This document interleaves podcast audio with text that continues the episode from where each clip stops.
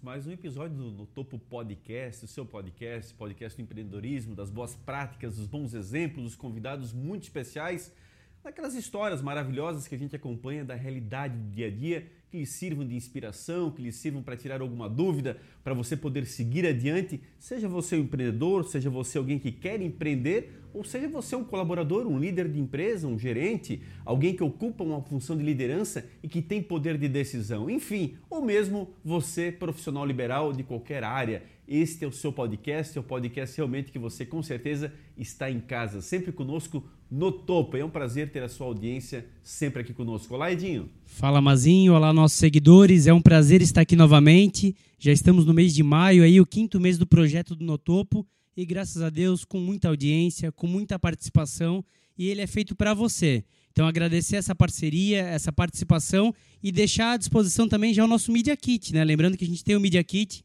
para você colar sua marca com no topo.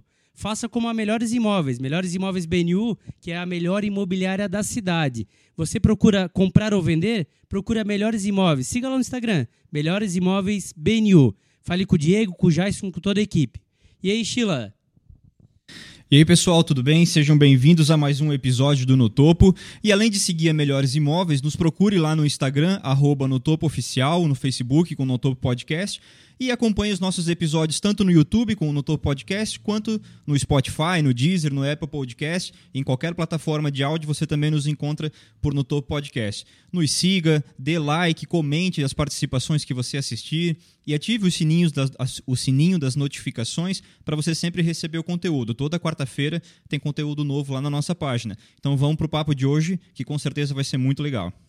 Legal, dois convidados muito especiais aqui conosco, com certeza muitos já ouviram falar do estabelecimento que eles possuem, tem uma história belíssima de empreendedorismo aqui na nossa cidade, mas muitas vezes você não sabe quem são esses proprietários, quem são as pessoas que estão por trás realmente conduzindo.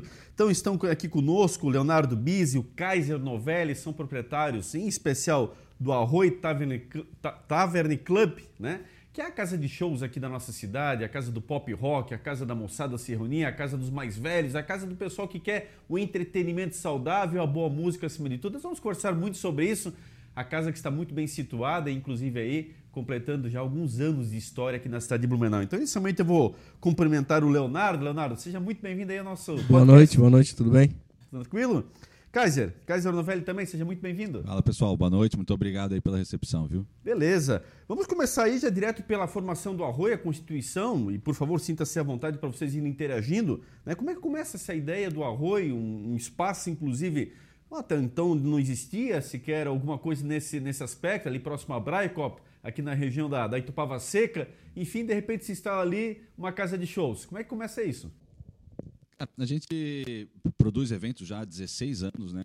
E a gente começou produzindo eventos em diversos espaços, né? Onde dava um lugar para a gente fazer uma festa, a gente fazia.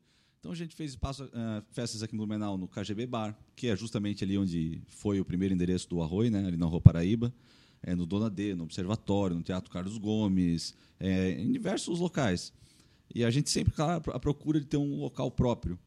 E quatro anos depois, a gente produzindo eventos em vários lugares, o, o antigo dono do KGB estava se desfazendo ali do, do, do, local, não queria mais tocar o negócio.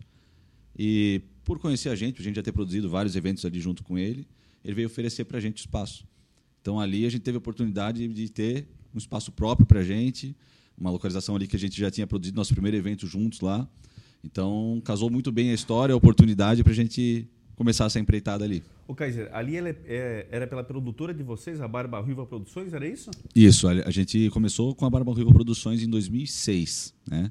É, a gente ainda bem, bem novo, estava fazendo algumas festas com, com amigos, canais do Mirk na época. O e... Mirk é da nossa época, né? É, a galera que tem uns 40 anos aí vai lembrar bem, né? e botava a banda de amigos para tocar nas, nas nossas festinhas e tal. E um amigo em comum nosso acabou apresentando a gente para a gente produzir um, um evento junto, para a gente se ajudar, se conhecer. E, e, naquela época, na verdade, o Bis estava fazendo um festival com a irmã dele, com umas bandas de alguns amigos, que era justamente no KGB. E aí esse amigo no, me apresentou, a gente se conheceu, a gente deu, deu uma mãozinha ali para fazer esse festival. E quando acabou esse festival, eu disse assim, cara, vamos fazer um festival junto agora. Eu tinha um outro já, evento já engatilhado para fazer também no KGB. Aí o Bis também deu uma mão ali para mim. E a gente falou assim, cara, vamos fazer um negócio junto. Daí a gente resolveu criar uma marca para assinar esses trabalhos que a gente estava fazendo, esses eventos. E nosso primeiro festival foi em março de 2006, daí já com a assinatura da Barba Ruiva. As festas, né, cara? A gente fazia todo mês fazia um evento em alguma casa, a gente conciliava ainda com trabalhos normais e com faculdade, com, com a vida que a gente tinha, né? E, e essa, esses eventos, essa vontade foi crescendo e cada vez mais a gente tendo mais oportunidade, mais espaço, até a gente conseguir de fato né, ter um local próprio ali, né? O e foi a realização do, do, grande objetivo, né? Foi, foi. Cara, assim, ó, é uma vontade, acho que de todo mundo, é. né? Alguma vez na vida, eu falei assim, pô, quero ter um bar, quero ter um lugar, assim, né? E a gente, é, percorrendo vários espaços aqui, até fora da cidade estava promovendo algumas coisas também, a gente pô, via muita coisa legal, muita coisa que não achava legal. A gente queria muito ter um, um espaço próprio, né? onde a gente fazia um evento, a gente já levava um, um, um, público fiel que frequentava as nossas festas, né? Porque tinha um estilo de música peculiar, então o pessoal sabia que que um evento nosso ia ter tal banda tocando, um estilo legal para curtir. Então onde a gente ia, a gente levava já um pessoal. Quando a gente abriu o arroz, a gente já tinha um público constituído, uma, uma boa parte assim, e aí foi meu, foi sucesso. Leonardo, então começa na Rua Paraíba Arroi. É, a gente começou ali em 2010, na Rua Paraíba. É, eram por umas 200 pessoas a casa ali, né? E por vários momentos a gente pensou em procurar um lugar maior, até pelo movimento que estava tendo e tal, como, como o Kaiser falou. É, geralmente as pessoas abrem um negócio, um bar, e vão atrás do público, né? A gente acabou montando um público e depois abrindo um espaço. Então, as coisas, a gente foi é, meio que aprendendo um pouco a, a, cada passo até dar o próximo, assim, sabe? Porque quando a gente abriu o bar, a gente não sabia nada de bar, a gente sabia de produção de evento. Quando a gente começou a produzir evento, a gente não sabia nada de produção de evento, então a gente foi aprendendo um pouquinho cada coisa. E aí, quando a gente foi para esse endereço novo ali do Arroi, é, uns quatro ou cinco anos depois, a gente já estava bem mais estruturado e bem mais é, preparado para ter uma casa para 600 pessoas, né, para trazer shows maiores, como a gente estava trazendo. Mesmo antes a gente trazia shows maiores, mas a gente fazia no Observatório, a gente fazia lá na Expresso Choperia, a gente fazia na Rivage, né? E a gente, quando a gente montou realmente um espaço médio, de médio, grande porte, a gente já estava bem preparado para encarar o desafio assim. E ali já virou a chave entre vocês? Tipo, vamos nos dedicar 100% ao negócio? A partir desse momento que o Arroi tem o seu endereço fixo, é que passa a ter essa composição na vida profissional é, de vocês? Foi, foi quando a gente montou o Arroi. Até os quatro primeiros anos da produtora, a gente tinha outros, conciliava outros, muitos outros trabalhos, né? É, eu, eu fazia faculdade de educação física de manhã, dava treinamento à tarde nos polos de iniciação esportiva. À noite eu treinava handebol pela Fundação é, de Esportes, né? E, e, do, e madrugada eu me encontrava com o Kaiser, tipo, depois das 10 da noite terminava o treino. O Kaiser de manhã e à tarde trabalhava em, em agência de publicidade, coisas assim, fazia faculdade à noite de publicidade. E à noite, tipo, né, o treino terminava às 10, a aula terminava às 10. A gente se encontrava e começava a produzir os eventos, é, saía para divulgar e, e fazia todo, todo, todas as coisas que a gente precisava depois das 10 horas. Quando a gente abriu o bar, foi quando eu falei lá que eu não ia mais poder continuar treinando e tal. E, e aí o Kaiser também abandonou o trabalho que ele tinha. A gente, eu estava me formando já, o Kaiser acho que faltava um ano ainda para se formar, mas aí a gente passou a se dedicar 100% ao bar e à produtora, né? Que a produtora continuava produzindo coisas fora do bar, né? Mas bacana, quer dizer, inicialmente, e isso aqui a gente vai por gentileza, mas a gente vai abrir certas questões para os empreendedores, ou seja, né, Edinho? Veja, eles formaram o público deles, montaram exatamente todo um público fiel nesse aspecto, mostraram uma capacidade é, evidente de possibilidade de geração de eventos. E aí, realmente, como eles falaram, quando monta o local, o público já existe. A questão era ter o um local fixo. Diferente, esse é o grande desafio do empreendedor inicial, quando você vai montar o teu negócio e o público. E agora, como é que eu trago esse pessoal para cá? Não, eles faltava era uma a casa, era a casa fixa para poder começar a deslanchar, né? Sem dúvida. E todos os empreendedores que vêm aqui a gente faz essa pergunta, né? Pô, como é que virou a chave de porque todo mundo trabalha em algum lugar e aí em algum dado momento vira a chave para viver do seu sonho. E aí tem as mais variadas, mais variados tipos. Teve o Juan da Híbrido, que trabalhava na Van, e aí veio uma empresa e queria fazer consultoria com ele, ele pediu o valor X vezes dois, para assim, cara, se os caras toparem, eu largo tudo vivo disso. E deu certo. É, e o de vocês já foi diferente. O de vocês, vocês foram construindo em paralelo e, e foi ao natural, né? Assim, não teve uma ruptura. Foi, não, meio que, cara, a gente já tá com, com os eventos acontecendo, a gente já tá com. Então, é muito legal quando a gente consegue ter desse jeito. A minha dúvida é lá do começo. Como é que vocês começaram a trabalhar com o evento? Um trabalhava com educação física e o outro estava estudando publicidade, que tem um pouco a ver. Mas de onde que surgiu essa sacada de, pô, vamos trabalhar com evento, vamos ter a barba ruiva? Sim. Na verdade, é, tudo começou de uma forma bem natural e, e, e sem pretensão, assim. Né? Como o Kaiser falou, eu estava produzindo um evento com a minha irmã, mas era um evento onde a gente ia botar os, os amigos nossos para tocar. A gente só queria... É, talvez a única a intenção era ter uma festa onde, que eu queria ir e que ninguém fazia, sabe? Então eu queria ver os meus amigos tocando, eu queria que fosse assim assado. Então foi estranho, não, não tinha uma ideia de tipo assim, meu, vamos produzir um evento para ganhar dinheiro, vamos é, fazer daqui, disso um negócio, né? Foi, seja, uma coisa foi bem muito, natural, né? Foi muito natural. E aí quando eu, a gente, eu e o Kaiser nesse evento com a minha irmã, ele ajudou a produzir. Ali vocês se conhecem? Ali nesse momento a gente se conhece. Um amigo nosso em comum nos, nos apresentou. É, e aí depois que, que eu fiz esse evento com a minha irmã, minha irmã tinha 16 anos na época e eu tinha 19, né? Então, tipo, a gente só, só fez aquele evento lá e, e, foi exatamente o que era para ser. Era só a gente fazer um, um, evento, uma festa. A gente talvez não tinha nem. Talvez não, com certeza a gente não tinha nem ideia de tudo que envolvia isso, né? E, e aí, quando o Kaiser é, me convida para fazer um evento com ele, ele já tem, na verdade, uma marca de roupa é, focada no universo do hardcore e, da, e da, do rock alternativo.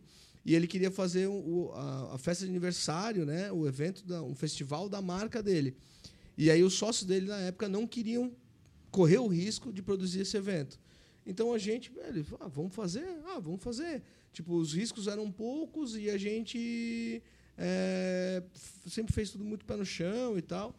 Então, é, cada vez que sobrava alguma coisa, que as coisas iam acontecendo, a gente guardava para se tivesse com prejuízo em algum momento, a gente teria ali aquele dinheiro ali. Mas talvez o primeiro ano inteiro não tinha uma pretensão de aquilo ali virar um negócio. Entendi. Era realmente era, era até um movimento talvez que acontecia em várias cidades na época. A gente tinha contato e trocava informações com gente de Floripa, de Itajaí, Balneário, Joinville, Jaraguá, Rio do Sul. Eram várias pessoas que produziam eventos nesse estilo assim mais da galera do rock alternativo. E a gente, ah, vamos trazer o Vander Wilder. Ah, quem, quem mais quer fazer? Ah, eu vou fazer aqui em Itajaí e o cara em Floripa. Ah, então vamos dividir. Vamos, vamos dividir os custos, tal, ficava mais barato para todo mundo e todo mundo tentava trazer esses shows que na verdade a gente estava mais querendo ver do que de verdade ganhar dinheiro com ele. Mas, né? mas isso é legal, ou seja, vocês eram o público-alvo é. no fundo é. vocês perceberam que tinha uma demanda no mercado que não era atendida. Exatamente. Daí, é quando, a gente, quando, a gente, quando a gente começou a pegar gosto pelo negócio, assim, a gente falou, cara, ou nós vamos, nós vamos ter que abrir um pouco mais esse leque e para produzir mais coisas, porque tipo assim, se a gente fizesse dois eventos, sexta e sábado, rock alternativo, em algum lugar, não ia dar público. Então, tipo, ah, a gente precisa também fazer outras coisas. Ah, o que mais a gente gosta? Ah, um, é, um hard rock, um rock clássico, ah, um reggae. Então a gente foi produzindo várias coisas assim até a gente ter, é, como a gente comentou ali fora do ar, o Arroio ele tem vários pequenos públicos, né? Vários pequenos não, mas vários públicos e cada dia é dia de um público. Então, se numa noite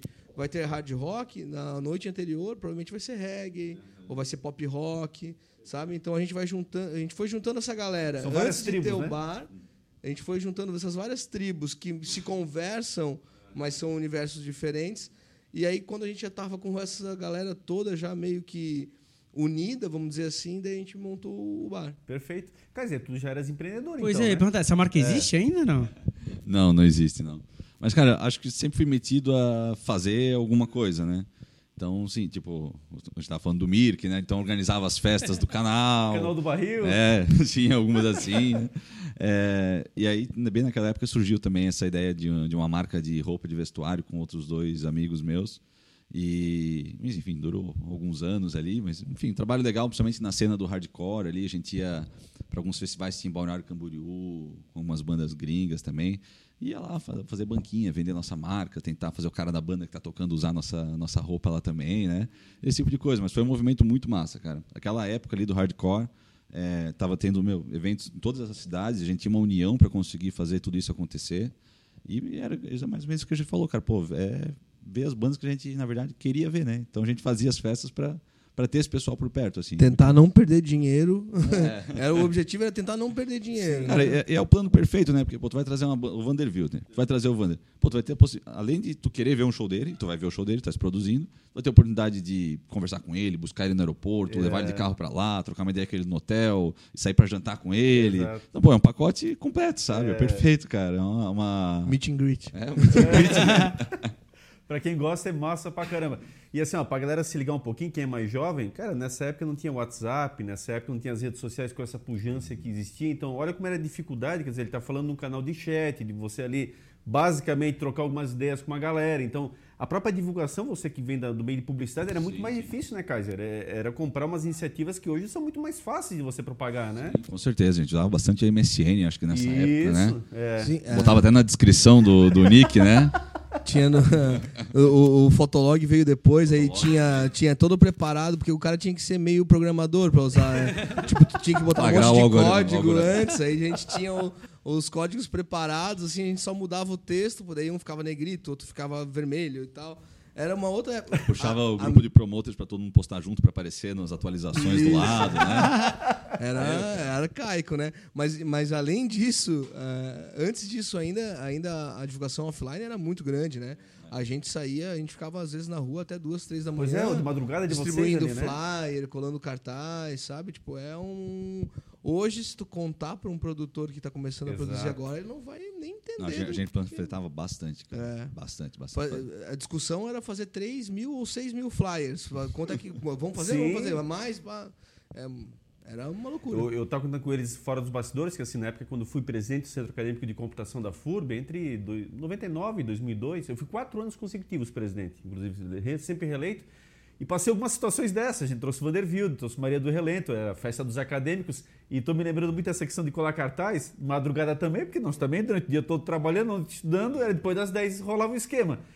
Até porque ficava mais fácil também, né? Tu poder rodar pela cidade e colar alguns pontos estratégicos sim, do que com sim. um grande movimento, toda aquela sim. parte Não, ali, né? De noite, e é. também existiu uma vida noturna diferente na cidade. Então a gente ia nas lanchonetes, tipo, a gente ia aqui na, na no madrugão, madrugadão. No Bareco no Bareco. Bareco. A gente começava no Bareco. Cara, eu queria lembrar esses dias e não lembrava o nome, na Rua Joinville. Bareco. Bareco, cara. A gente começava muito distribuindo ali no Bareco, flyer, vinha, descia o resto da Joinville aqui, pegava a Rua da Furba inteira, ia voltando nos carros e entrando nos bares, distribuindo. Tinha virava volta, volta lá no outro lado da rua, ia fazendo a mesma coisa. Pegava a entrada da FURB, o intervalo, saía correndo para fazer. Outra, e aí, quando chegava no Bareco de novo, já tinha mudado toda a galera que estava lá e começava tudo de novo. Era. Mas é, é, muito legal esse. Era uma mídia legal porque tu entregava na mão do cara. Então tu via a reação dele sabe? Sentia como é que tava é, indo. Um corpo a corpo, já, né? Que a gente sentia, chama, né? Cara, é. Tirava dúvidas ali naquele momento já, né? O cara falou, oh, que legal. O que, que é? Guns N' Roses. Quando? É, é um tributo, né? é. Depende do estado que o cara tava, tem que explicar. É. Agora, é, eu cheguei no Arroio lá no começo, lembro do espaço pequenininho, tinha o KGB, dentro que marcou época também. Aí vem o Arroio, era um espaço muito bem reduzido, para shows era né, quase impossível. Compreendo essa parte de vocês fazerem fora. Mas aí, esse salto, esse passo maior, aí, pô, você já tem sede, estão ali. E, cara, dá para ver claramente que vocês fazem o que gostam. Ali realmente chega naquele ponto de que, cara, estamos nos realizando, temos sede, só que a sede realmente ela fica limitada em muitos aspectos. Como é que dá esse passo seguinte para agora conseguir uma sede maior, um investimento maior, toda uma grana aí? Como é que funciona isso no planejamento de vocês? Como é que funcionou? A gente, é, desde o começo do Arroio, a gente teve, sempre teve a intenção de ir com a Arroio para um lugar maior, para poder fazer shows que a gente não podia fazer ali, mas não fechar o Arroio antigo. Meio que o Arroio antigo ficaria com uma numa ideia de bandas de garagem para fomentar uma cena e quem sabe criar algo que dali surgir. Que aliás o Paredão é um projeto de vocês, né? O, Barba Ruiva, né? O Paredão é. Bandas novas, a, né? a, gente teve um projeto paralelo, a Atlântida tinha um Paredão e a gente tinha o nosso Paredão e a gente juntou os dois projetos. Que é muito bacana, aí, inclusive. É, uh -huh. E aí, mas isso é o, foi o começo da Barba Ruiva, foi inteiro isso, era bandas autorais, a maioria era bandas autorais. E, e aí a gente queria deixar o arroio menor para isso, né? E ir para um lugar para a gente poder fazer esses shows maiores que a gente Cachorro Grande, Bideu Balde, que a gente produzia em outros locais.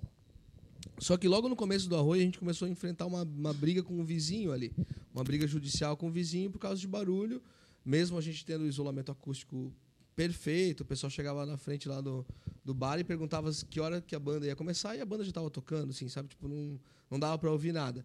Mesmo assim, a, o movimento ali, o KGB, era um bar mais boêmio, então dava 30 pessoas, 40 pessoas. O Arroi, ele sempre foi um bar de movimento, então dava 200, o pessoal saindo na rua, o cara se incomodou e a gente brigou ali uns quatro anos seguidos. É... Saiu na mídia, inclusive, chegou a ser imprensa, né? Lembro disso Não, aí. teve muita repercussão. Até por, pelo fato de a gente estar certo, era visível, né?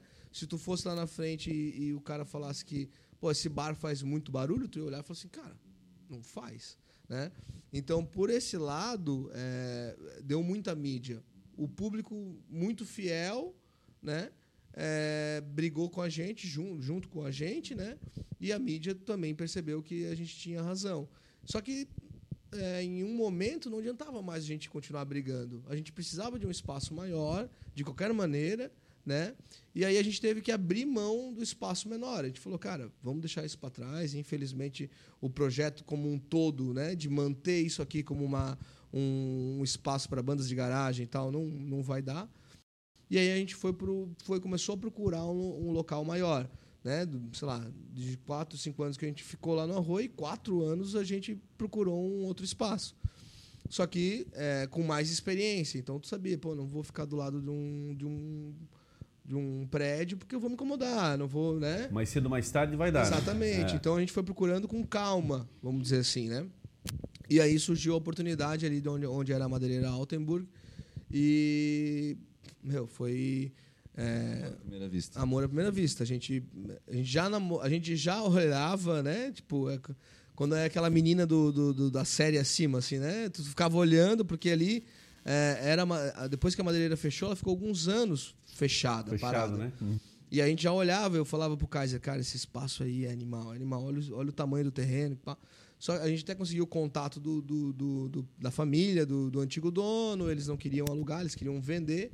E aí a gente foi deixando de lado. E aí um dia, a mãe do Kaiser mandou pra gente uma foto do- da placa de aluga-se e eu reconheci o entorno da placa, umas pichações que tinham assim. Eu falei, cara, é aquele lugar.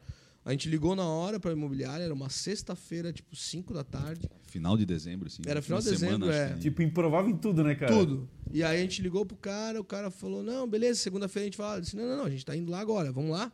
Do cara, "É, mas eu não tenho a chave. Eu disse: não precisa, vamos lá. Daí a gente foi pra lá, a gente olhou pra uma janela quebrada que tinha, viu o espaço, a gente falou: cara, Não é deu nem pra entrar, né? Segunda-feira eu começo a preparar a papelada, assim. Caraca, era pra ser, né, era pra Perder, ser, é. Não, e não dava pra perder, exatamente.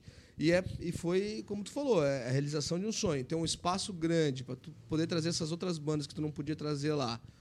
E tu poder trabalhar tranquilo, porque assim, para quem trabalha com um ramo do entretenimento, sabe dos desafios do nosso ramo, assim, né? Ele é um ramo que às vezes é mal visto por algumas pessoas, é, algumas pessoas entendem que o entretenimento é uma coisa menor, ela não é tão importante na vida das pessoas. Não é prioritária, né? não é prioritária, exatamente. Então tem muita coisa ali por trás. E quando a gente conseguiu realmente mostrar que a gente começou daqui, a gente foi para cá, para cá, e agora a gente está aqui e nós vamos mostrar que dá para fazer isso, como tu falou, ah, é um ambiente extremamente saudável, um ambiente legal de se frequentar.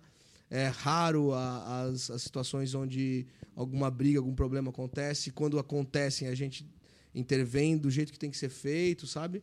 Então, é, é realmente o- é, a gente está num lugar onde a gente começou a poder trabalhar com tranquilidade. Assim, ah, agora a gente vai poder fazer tudo que a gente quer e trabalhar. focar no que a gente precisa fazer mesmo. Né? Além da, da- dessa parte assim, da, da produção, né? de, de eventos, que ali a gente tem uma estruturação bem melhor, a parte da demanda de público, que a gente também já tinha uma demanda bem grande na Rua Paraíba, até porque a gente pegou, acho que um pouco um público órfão do Observatório, que tinha fechado bem naquela época que a gente estava abrindo também. Uhum.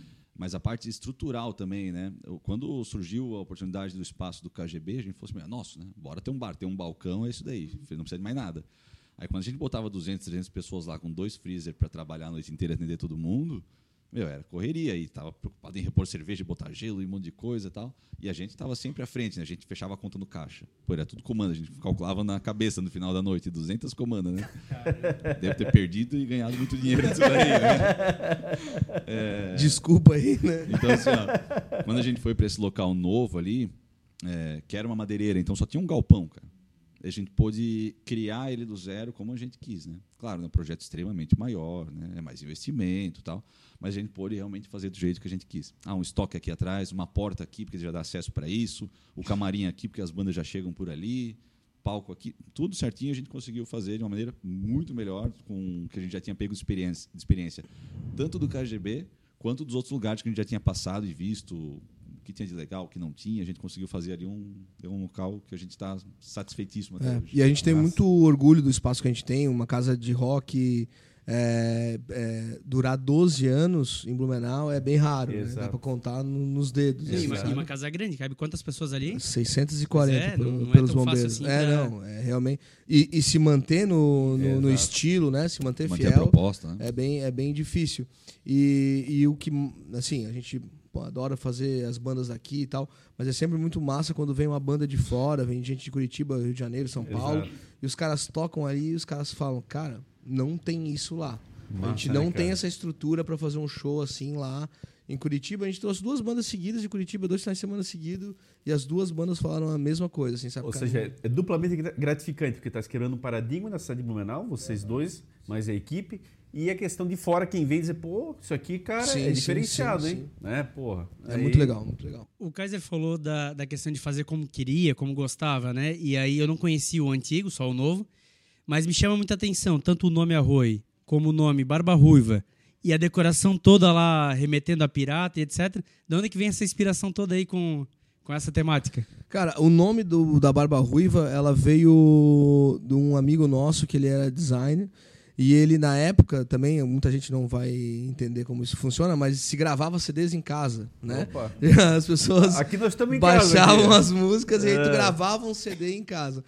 E aí ele sempre que gravava o CD, ele pintava um, um em cima da, da, do CD virgem ali, uma bandeira pirata e ele escrevia Barba Negra Records, que daí era tipo Sim. a gravadora dele, né? É. A gravadora caseira dele. E aí um dia conversando, eu e o Kaiser conversando com ele e tal, daí ele que comentou, a gente já tinha feito esses dois, três eventos antes da produtora, e ele falou, cara, por que vocês não fazem um negócio?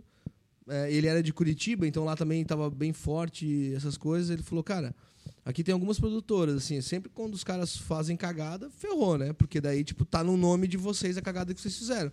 Mas cada evento legal que vocês fizerem, vai somar no nome de vocês. Então, tipo, a gente nunca esqueceu esse papo lá, porque até hoje a gente, é muito é, focado nessa, no lance da experiência, né? A gente sempre quer entregar uma, uma excelente experiência. Então ali surgiu a ideia de, de, de... daí como o Kaiser tinha um, uma mancha ruiva assim na barba, é, é, é, a gente falou, ah, então barba ruiva produções. E aí ficou assim, a gente achou legal na hora, tal. E a gente queria um, um lance meio forte, assim, meio de é, pirata, meio de contestador, assim, sabe? Então a gente pirou nessa ideia. E aí o Arroi a gente queria que tivesse ligação com a Barba Ruiva, mas que não usasse o nome da Barba Ruiva. Então, tipo, a gente, é, vai que o Arroi não desse certo por algum motivo, talvez a Barba Ruiva não seria tão prejudicada, né? É, ou vice-versa. Se a barba ruiva tivesse algum problema, o arroio talvez não seria tão prejudicado. Então a gente quis fazer essa conexão, né, mas não quis usar o mesmo nome.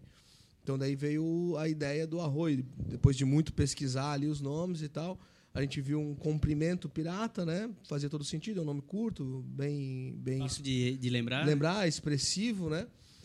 E aí a gente botou o nome de Arroi. E assim, tanto as coisas da Barba Ruiva quanto as coisas do Arroi sempre tiveram essa temática náutica, é, sem ser caricata, né? A gente nunca quis que os nossos funcionários trabalhassem de vestido de piratas, né? Sim. Tipo, era uma coisa meio que na alma, uhum. não exatamente descarrada. Então, tipo, a decoração remete a isso, tem os barris, tem, as, tem uma canoa, tem as bandeiras, né? Exato. E aí quando a gente foi para esse espaço novo, a gente usou, a gente focou em usar containers também para trazer esse lance náutico moderno da, do negócio, né? Então a gente faz essa essa conexão entre o meio industrial, parece um porto seco ali. E é né, legal, que- eu já fui com pessoas que nunca tinham ido e elas ficam encantadas, assim, a decoração chama muita atenção, é muito legal. É para situar a gurizada mais nova, assim, pegar ali que. é, de novo explicar com mais detalhes. Até o arroio inicial, onde é o KGB, que eles estavam comentando, na Rua Paraíba, perto do Madrugão, né? Madrugão é na esquina da Rua Paraíba com a Rua São Paulo e exatamente o arroio é um pouquinho antes, na própria Rua Paraíba. Lá já foi vários outros é, negócios nesse aspecto, tal, aquele imóvel serviu para outras situações também, mas marcou mais o KGB e o arroio realmente que iniciou o É, processo o, lá. K- o KGB ficou 10 anos, É, acho lá. né? E nós ficamos quatro até que daí não teve mais bar lá. Hoje é, uma É. casa de carnes lá, né? Isso, isso aí. Mas aí, ah, inicialmente vocês tinham a, a ideia de ir para o endereço novo para shows e manter aquele an- antigo, né? Vingou isso mesmo ou não? Foi direto tudo Não, não, não. Quando a gente saiu de lá, a gente já saiu meio que encerrando a briga judicial. A gente Isso, falou, ó, a gente isso, não né? vai mais manter o bar aqui. Aí a briga judicial se extinguiu e a gente seguiu a vida. Foi isso. Aí eu queria entrar um pouquinho nessa questão do arroz já na, na sede nova lá. Então, uma sede realmente diferenciada, um aspecto, como eu falei inicialmente, ninguém imaginava que ali fosse uma casa de shows, ou uma madeireira. Eu também lembro muito disso. A madeireira depois ficou muito tempo abandonado. Mas, cara, o ambiente cada vez mais se vê que é propício, de fato, né? Como é que foi esse ajuste inicial? Quer dizer, o imóvel, vocês pegam esse imóvel naquela situação que não tinha pô, possibilidade nenhuma de se pensar em fazer algo que vocês montaram lá. Como é que foi essa, pa- Cara, essa parte do tava no investimento? chão de terra Eu batido, vou, né? se, se eu vou depois mandar uma foto se tiver a possibilidade de botar ela Pô, no- legal. Cara, é- era uma madeireira, então não tinha nada, não tinha nem piso, não tinha esgoto, não tinha ele- elétrica lá dentro, Porque teve que fazer tudo assim, zero, dizer, né? antes da tua explicação, mas na questão, a gente faz uma pequena reforma em casa e o orçamento já passa o Sim, que a gente planeja. sim. Cara, como é que foi vocês lá, cara? Foi, foi, foi, foi isso. Foi isso. A gente falou que ia pagar, né? É. A gente, olha, a gente vai pagar, hein? Cara, no primeiro dia de obra, a gente já tinha gastado, acho que um terço do que a gente tinha imaginado. Que foi o, todo o forro acústico. A gente, putz, cara, não vai dar, cara. E é um imóvel é grande, né, cara? Mas assim, ó, quando a gente foi visitar lá com, com corretora, né, nas primeiras visitas ao imóvel, a gente olhou pela janelinha quebrada ali, pelas pichações que tinham. Tu que conheceu o Arroio do Raparaíba e Foi. conhece lá o Novo Espaço, é, talvez tu vai, tu vai entender mais fácil, mas os caibros de madeira eram muito parecidos. É, o, o bar ele tem dois, é, dois níveis de piso, igual tinha na Rua Paraíba. Paraíba era o inverso. A parte do palco era mais alta e a do bar mais Perfeito. baixa. Ali é o contrário, né? O palco está mais baixo e ele está na mesma altura do patamar de cima. Então, assim, ó, tem muita coisa que se assemelha dos, do- dos dois galpão, assim, né? E a gente conseguiu visualizar isso nessa primeira visita, cara. Parecia que foi só maximizado. assim, Pegaram na sabe? pontinha, assim, deram uma, Perfeito. Uma fazer aumentada nele, cara. é verídico, verdade, cara. Ficou muito As bacana. tesouras eram o mesmo estilo e, e, é, a parede não, não tem cai, é, não tem Pilar, né? pilares, Pilar, né? É uma coisa atrapalha pra inteira caramba. e tal. Então, era praticamente foi realmente Cara, só foi- um Aí, fora, né, que principalmente na época ali, né, a gente olhou, meu, olha o tamanho do terreno, né? Pô, tem 3.750 metros quadrados. Então, uma área ali para estacionamento absurda que nenhuma outra casa em Blumenau tinha. Desculpa, né? A Rivagem tem, A Rivagem. né? Outras casas, o Observatório tem. Mas, tipo, um baita estacionamento, sim. uma É baita raro. localização, É. né? É, uma baita localização na entrada da cidade, bem ali na Via Expressa, né? Então, isso mais naquela época. Hoje em dia a gente fala sobre isso. Hoje em dia a gente usa mais a área externa ali para outras operações nossas. Ali tem um backstage, né? É, porque hoje em dia o pessoal já não anda tanto de carro, vai, Isso, prefere Uber de Uber, né? medo de É. blitz, né, tudo mais. É então, aí. assim, naquela época Fazia diferença. né? fazia muita diferença. Mas foi muito fácil a gente ver as adaptações que a gente tinha que fazer ali. É, mas foi difícil. Foi fácil ver, foi difícil fazer.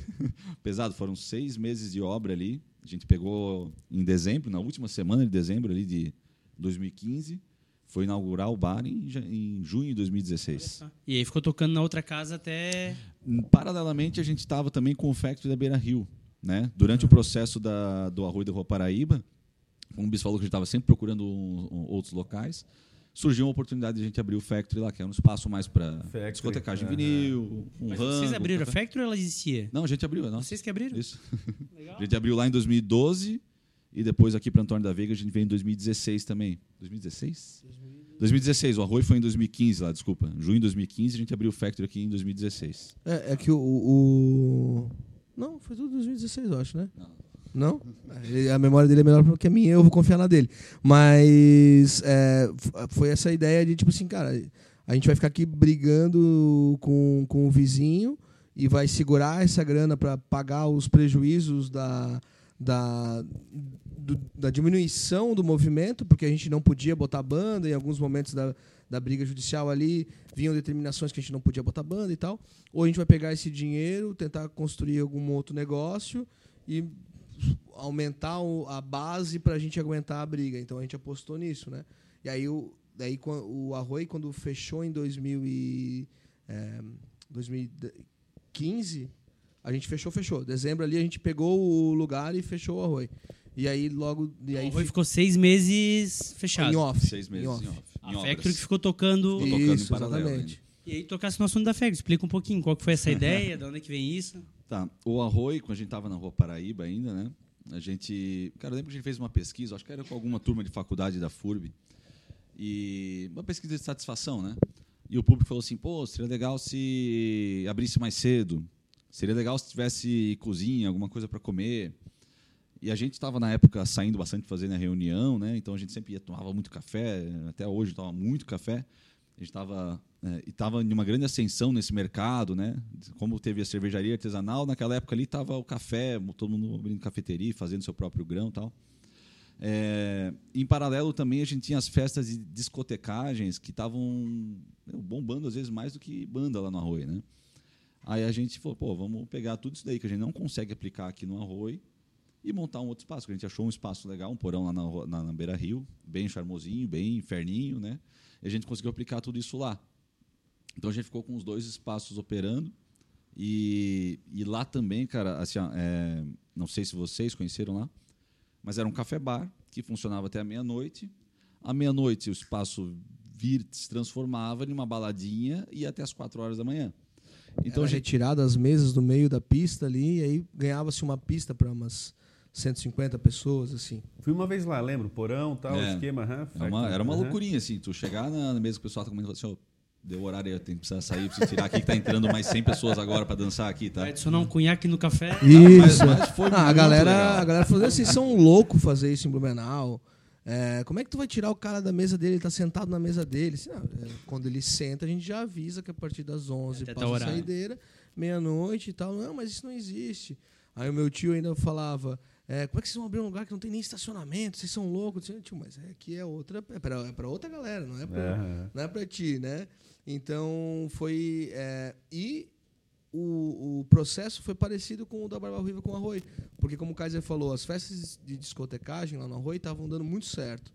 Então meio que a gente montou de novo um público para levar esse público para outro lugar. Então meio que um negócio ele, ele é, se, se diz que o cara, que o empreendedor tem que sempre estar tá pensando no negócio que vai matar o negócio dele. Né? Perfeito. Né? É a gente diz que a gente está pensando no próximo negócio que vai ajudar a sustentar o negócio antigo, sabe?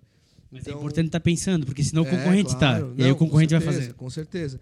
Então, meio que o, o Factory é, tirou uma parte ali do, do, do Arroi, das festas de discotecagem e tal. Hoje o Arroi tem de novo festas de discotecagem, com outro segmento, mais para flashback, mais para essas coisas, mas é, ele não ele não roubou, né? Ele só pegou emprestado e, e tanto quando, e depois também quando a gente veio com o Factory, a gente, quando a gente tirou as festas do Factory da Beira Rio, porque o movimento lá estava bizarro, até três da manhã tinha fila, assim, chegou a rodar 300 pessoas lá dentro numa noite. Loucura, né, cara? Espaço um pouquinho maior que essa sala. Exato. Quente, né, cara? É, não. é. E, e, aí, e aí, quando a gente tirou as festas de lá, lá continuou super legal. A gente tirou as festas de lá, mas aquilo ali se transformou realmente num café onde as pessoas iam para reunião, jogos de tabuleiro, videogame, karaokê. Então, a gente sempre foi transformando, fazendo coisas dentro dos nossos negócios. E esses, essas coisas foram se transformando em sementes tanto que hoje lá é o Porão Comedy Club. Exato. E quem comprou da gente lá o espaço era a pessoa que fazia as terças-feiras de comédia lá com a gente. A gente criou um projeto com eles, que era a Fábrica da Comédia. E meio que a Fábrica da Comédia engoliu o Factory, vamos dizer assim. Exatamente. E esse foram para Antônio da Veiga. Aí fomos para Antônio é. da Veiga. E ele é a mesma pegada? Qual é a ideia ali? Então, ali a gente exportou do Factory da Beira Rio a parte das festas. Então ficou ba a balada ficou ali no Antônio da Veiga. E também, a fila do aula na frente ali, a Isso. fila gigantesca. É. Cara, é mais ou menos o mesmo, a mesma trajetória do arroz, assim, né? A gente tinha uma demanda muito grande para um espaço muito pequeno, de novo, sem estrutura, de freezer, de estoque, de, para tudo, assim. E a gente conseguiu esse ponto ali em Antônio da Veiga, que era outro ponto que a gente também já namorava há muito tempo. A gente quase levou o arroio para esse ponto. Né? Caraca. Na época que saiu o Santa Efigênia, que era um restaurante, Isso, acho que isso, tinha ali. isso. A gente tentou pegar o ponto ali, mas na época o pessoal não queria mais alugar para bares e tal, e a gente não conseguiu fazer. Mas era para a gente ter levado o arroio para lá. Nessa época a gente estava buscando um novo ponto para o arroio. E aí não conseguimos. Anos depois a gente conseguiu comprar o ponto ali da Public House. Cara, mas o que me chama a atenção nessa parte do, do, do estacionamento, que realmente era, ela era muito importante ainda nessa época, estamos falando lá de 2010, 11, 12, 13. Cara, vocês, eu acho que ali eh, caiu a ficha que vocês tinham o feeling pro negócio, porque eu me lembro já da época da Rua Paraíba, já era difícil estacionar. Sim, como, sim, Cara, sim. isso ia fora, fora na rua, você começava a buscar nas transversais. O pessoal e... ia para Renault, né? Pô, e tu tentava te, te virar para achar uma vaga, quer dizer, tu querias ir, porque Sim, não era exato. parar na frente e entrar, não era Exato. assim. E a Beira Rio, mais do que nunca, né, cara? Pô, lá é pior ainda, quer dizer. Beira Rio era difícil. E lá, É. não, e lá assim, é, o arroio da Rua Paraíba também não é exatamente um, um excelente ponto, mas vamos dizer que ele estava ali no meio de, um, de uma ligação entre Uhum. o centro e, o, e, a, e a Rua da FURB aqui, né? Mas a Beira Rio não se, nunca se teve Exato, nada lá, né? exato. Tipo, tu não passava pela Beira Rio, tu passava pela 15, pela 7, voltava Exato. pela 15 pra se à noite coisa... morto, né? Exatamente. Então, tipo, e a gente, eu particularmente acho a Beira Rio um, deveria ser muito mais Mal aproveitada, bem né? explorada, a mesma certeza. É impressão. é as costas da Exato, Rua 15, né? Exato. É, então também sempre foi muito orgulho para nós termos um espaço ali na Beira Rio, Peço bailíssimo, né, cara? virado para É. o Rio ali, num lugar que é histórico, Exato. tinha a confeitaria Tonges aí há 50 Exatamente. anos E uma atrás. visão bonita. Eu lembro quando abriu o É Spitz lindo. Beer do outro lado ali, pô, uma visão linda. É, sim, É. sim. É, eu, eu às vezes penso assim, por que não tem uns quiosques ao longo da beira Sim. rio, sabe, cara? Algo que tu vê em outras cidades, porque, cara, o espaço no verão fresquinho, tu tá ali na beira Sim, do sim, rio, sim, aquele sim. vento gostoso. Que bom que a Praça do Tobo Menor agora voltou a Sim, respirar, né, sim, cara? Sim. É, É, acho que A aos poucos prainha vamos chegar também, lá. Pô, vamos é, lá, prainha, eu eu a acho- prainha, né? A prainha tá ficando bem bonita pelo Porque, que a pô, gente tá tá, acompanhando. tá no coração da cidade, né, cara? Pô, tem, Pô, tem as capivaras ali pra ver, né? A, gente a gente trouxe dois, dois americanos pra tocarem no FEC da Beira Rio. E quando eles saíram, acabaram o show, foram tomar um ar e tava do outro lado da rua lá e eles viram as capivaras lá embaixo, cara. Piraram, né, cara? O que, que é aquilo, cara? O que, que é aquilo? Olha o tamanho desse bicho, cara. Eu só tô um pouco fora de sintonia. O Factory terminou? Como é que tá essa Não, parada? o não, Factory continua. O Factory da Beira Rio é, Tá lá fechou. sim, mas aqui na, na Flor. Aqui na Antônio da Veiga continua desde Fila 2016. gigantesca na rua. Passa É, é Factory ainda, Passa nessa na- parte Factory. não É Factory, é Onde Factory. era o Renato Veículos. Onde era o Isso, Renato exatamente. Veículos, E é de vocês É ainda também, lá. nós também. E qual que é a pegada lá atualmente? O que que tá rolando? Lá, lá é discotecagem, pop, hip hop, funk, coisas bem, bem é bem mais jovem. mais nova, é bem né? mais jovem, é bem mais jovem. Na frente da faculdade, é, estamos na cara do gol ali. Então a, gente tem, aham. a gente tem festas universitárias, a gente tem o BCE, que é, uma- é o Bar Central dos Estudantes, é uma, Sim. é uma festa que a gente tem com mais outros dois parceiros, que elas acontecem é, de, 15 em dia, de cada 15 dias na quarta-feira. E é uma festa que a gente já está levando para outras cidades também. E aí, final de semana, a gente tem é, o- a- as datas normais do Factory. Com, no- hoje em dia nem dá para dizer que é 90%, é 100% de discotecagem. Hoje em dia não, praticamente não tem Tem a impressão que meu filho já tá frequentando. Tem que ver melhor isso aí. né? tá, tá me caindo a ficha aí. E, e além da- das duas, tem o backstage em... Isso. E aí, como é que funciona? Como é que foi essa ideia? Cara, o backstage surgiu na pandemia, né? A gente, na verdade, desde 2015, quando a gente chegou nesse terreno aí, a gente sempre namorou e pirou em várias ideias naquela área externa ali, porque é muito grande, né? Então sempre teve bastante ideias do que fazer ali fora. A gente nunca conseguiu tirar isso do papel, porque a gente sempre tinha essa, esse fator de estacionamento, pô, vamos matar uma área para isso, não vamos, tal. Mas Porque só o Arroi, como ele começou a fazer shows bem maiores, é, veio bastante gente de fora da cidade também, né? Então o estacionamento ali era bem importante naquele momento ali, porque cabiam 100 carros, né? E só, só fazer um parênteses aqui, o Jalmei esteve aqui no Madrugadão, ele falou a mesma dor. Ele falou aqui no nosso programa. A dúvida dele era matava o estacionamento ou não matava? Matava. na- Aí um dia ele tomou coragem e matou. Ele achou, eu vou quebrar. Que nada, aumentou 40, 50% o movimento Legal. dele. Não, é. é Chegou a 70%, ele 70% comentou. acho que foi, É, é, Nossa. é. É, mas é justamente esse fator aí, cara. Antigamente era muito mais importante, né? Hoje em dia, o pessoal, principalmente para vida, pra vida noturna, assim, o pessoal não vai se arriscar de carro. dirigindo, Exatamente. Não vale a pena, né, cara? É, Hoje, com vale o preço que tá o Uber em 99 Exato. da vida, né? É, ficar Mas e aí, é um horário diferente? Como é que funciona ali? É, o, o backstage ele é um bar a céu aberto, né? Ele funciona de quarta a domingo. Quarta, de quarta a sexta a partir das 18, sábados e domingos a partir das 16. E, cara, abriu um leque ali pra gente, possibilidade de fazer vários eventos bem diferentes, coisa que a gente sempre gostou e agora tem um espaço próprio pra gente produzir isso, né? Por exemplo, a gente fez um carnaval de rua agora, né? Lá dentro, a gente tem a, na feirinha que a gente faz mensalmente ali, teve uma esse, esse final de semana agora. Então a gente tem um espaço muito bacana para brincar e fazer várias possibilidades. E assim como o Factory e o Backstage, é, é, é legal que a gente vai envelhecendo com o nosso público. Né? Então o pessoal que ia na Rua Paraíba em 2010, baladeiro, ia lá para curtir, beber até as 4 horas da manhã, depois acabou indo para o Pack da Beira Rio, tomar um cafezinho, comer um sanduíche, sair lá meia-noite, mais de boa. E hoje em dia tem gente que vai no backstage lá com, com o pet ou com, com, com o filho, sabe? Então a gente vai meio que. Vai- é, a gente vai envelhecendo com o público, mas vai continuando a fomentar o público jovem que a gente sempre fez, sabe? E aí a cozinha, é tudo de vocês? Como é que funciona lá? A gente opera toda a parte de cozinha. é, a, gente, a gente. Deixa eu explicar um pouquinho as praças que a gente tem ali, porque é- aconteceu tão rápido pra, que é até difícil às vezes a gente entender, explicar e, e- e fazer tudo isso fazer sentido, assim. Mas o backstage ele surgiu na pandemia, quando a gente não podia abrir as casas noturnas, não podia fazer nada de evento. A gente assim, ó, a gente pode ter restaurante, a gente pode ter lanchonete. Vamos fazer um bar aqui fora, então. É Era uma vontade que a gente sempre tinha. E surgiu a oportunidade de a gente eh, adquirir mais um container ali para a gente operacionalizar a parte de bar e cozinha. E, cara, um container caiu do céu ali pra gente, que tinha um, um, um inquilino nosso, um- foi o primeiro parceiro nosso ali do, do, do, do terreno do Arroi, que ele colocou um container para ele abrir um estúdio de gravação e de ensaio, produção musical. Aí ele botou o container dele ali e trabalhou, pagava um aluguel pra gente ali, tudo certo. E a nossa ideia era sempre a gente começar a criar uma comunidade, botar outros inquilinos ali que, que tivessem nesse universo. E esse rapaz, quando ele comprou esse container, o primeiro fornecedor dele deu um calote nele. Ele partiu para outro fornecedor, botou ali o container que ele precisou para abrir o negócio dele. Alguns meses depois, no começo da pandemia, o primeiro fornecedor que deu calote nele falou assim: Ó, cara, eu tenho um container aqui para te mandar, para a gente acabar com essa história. Ele assim: manda? Vai ficar na dívida? Não, manda o container para cá, depois a gente vê. E quando esse container pingou lá no nosso terreno, no dia seguinte, o bis falou assim: cara, tem um container.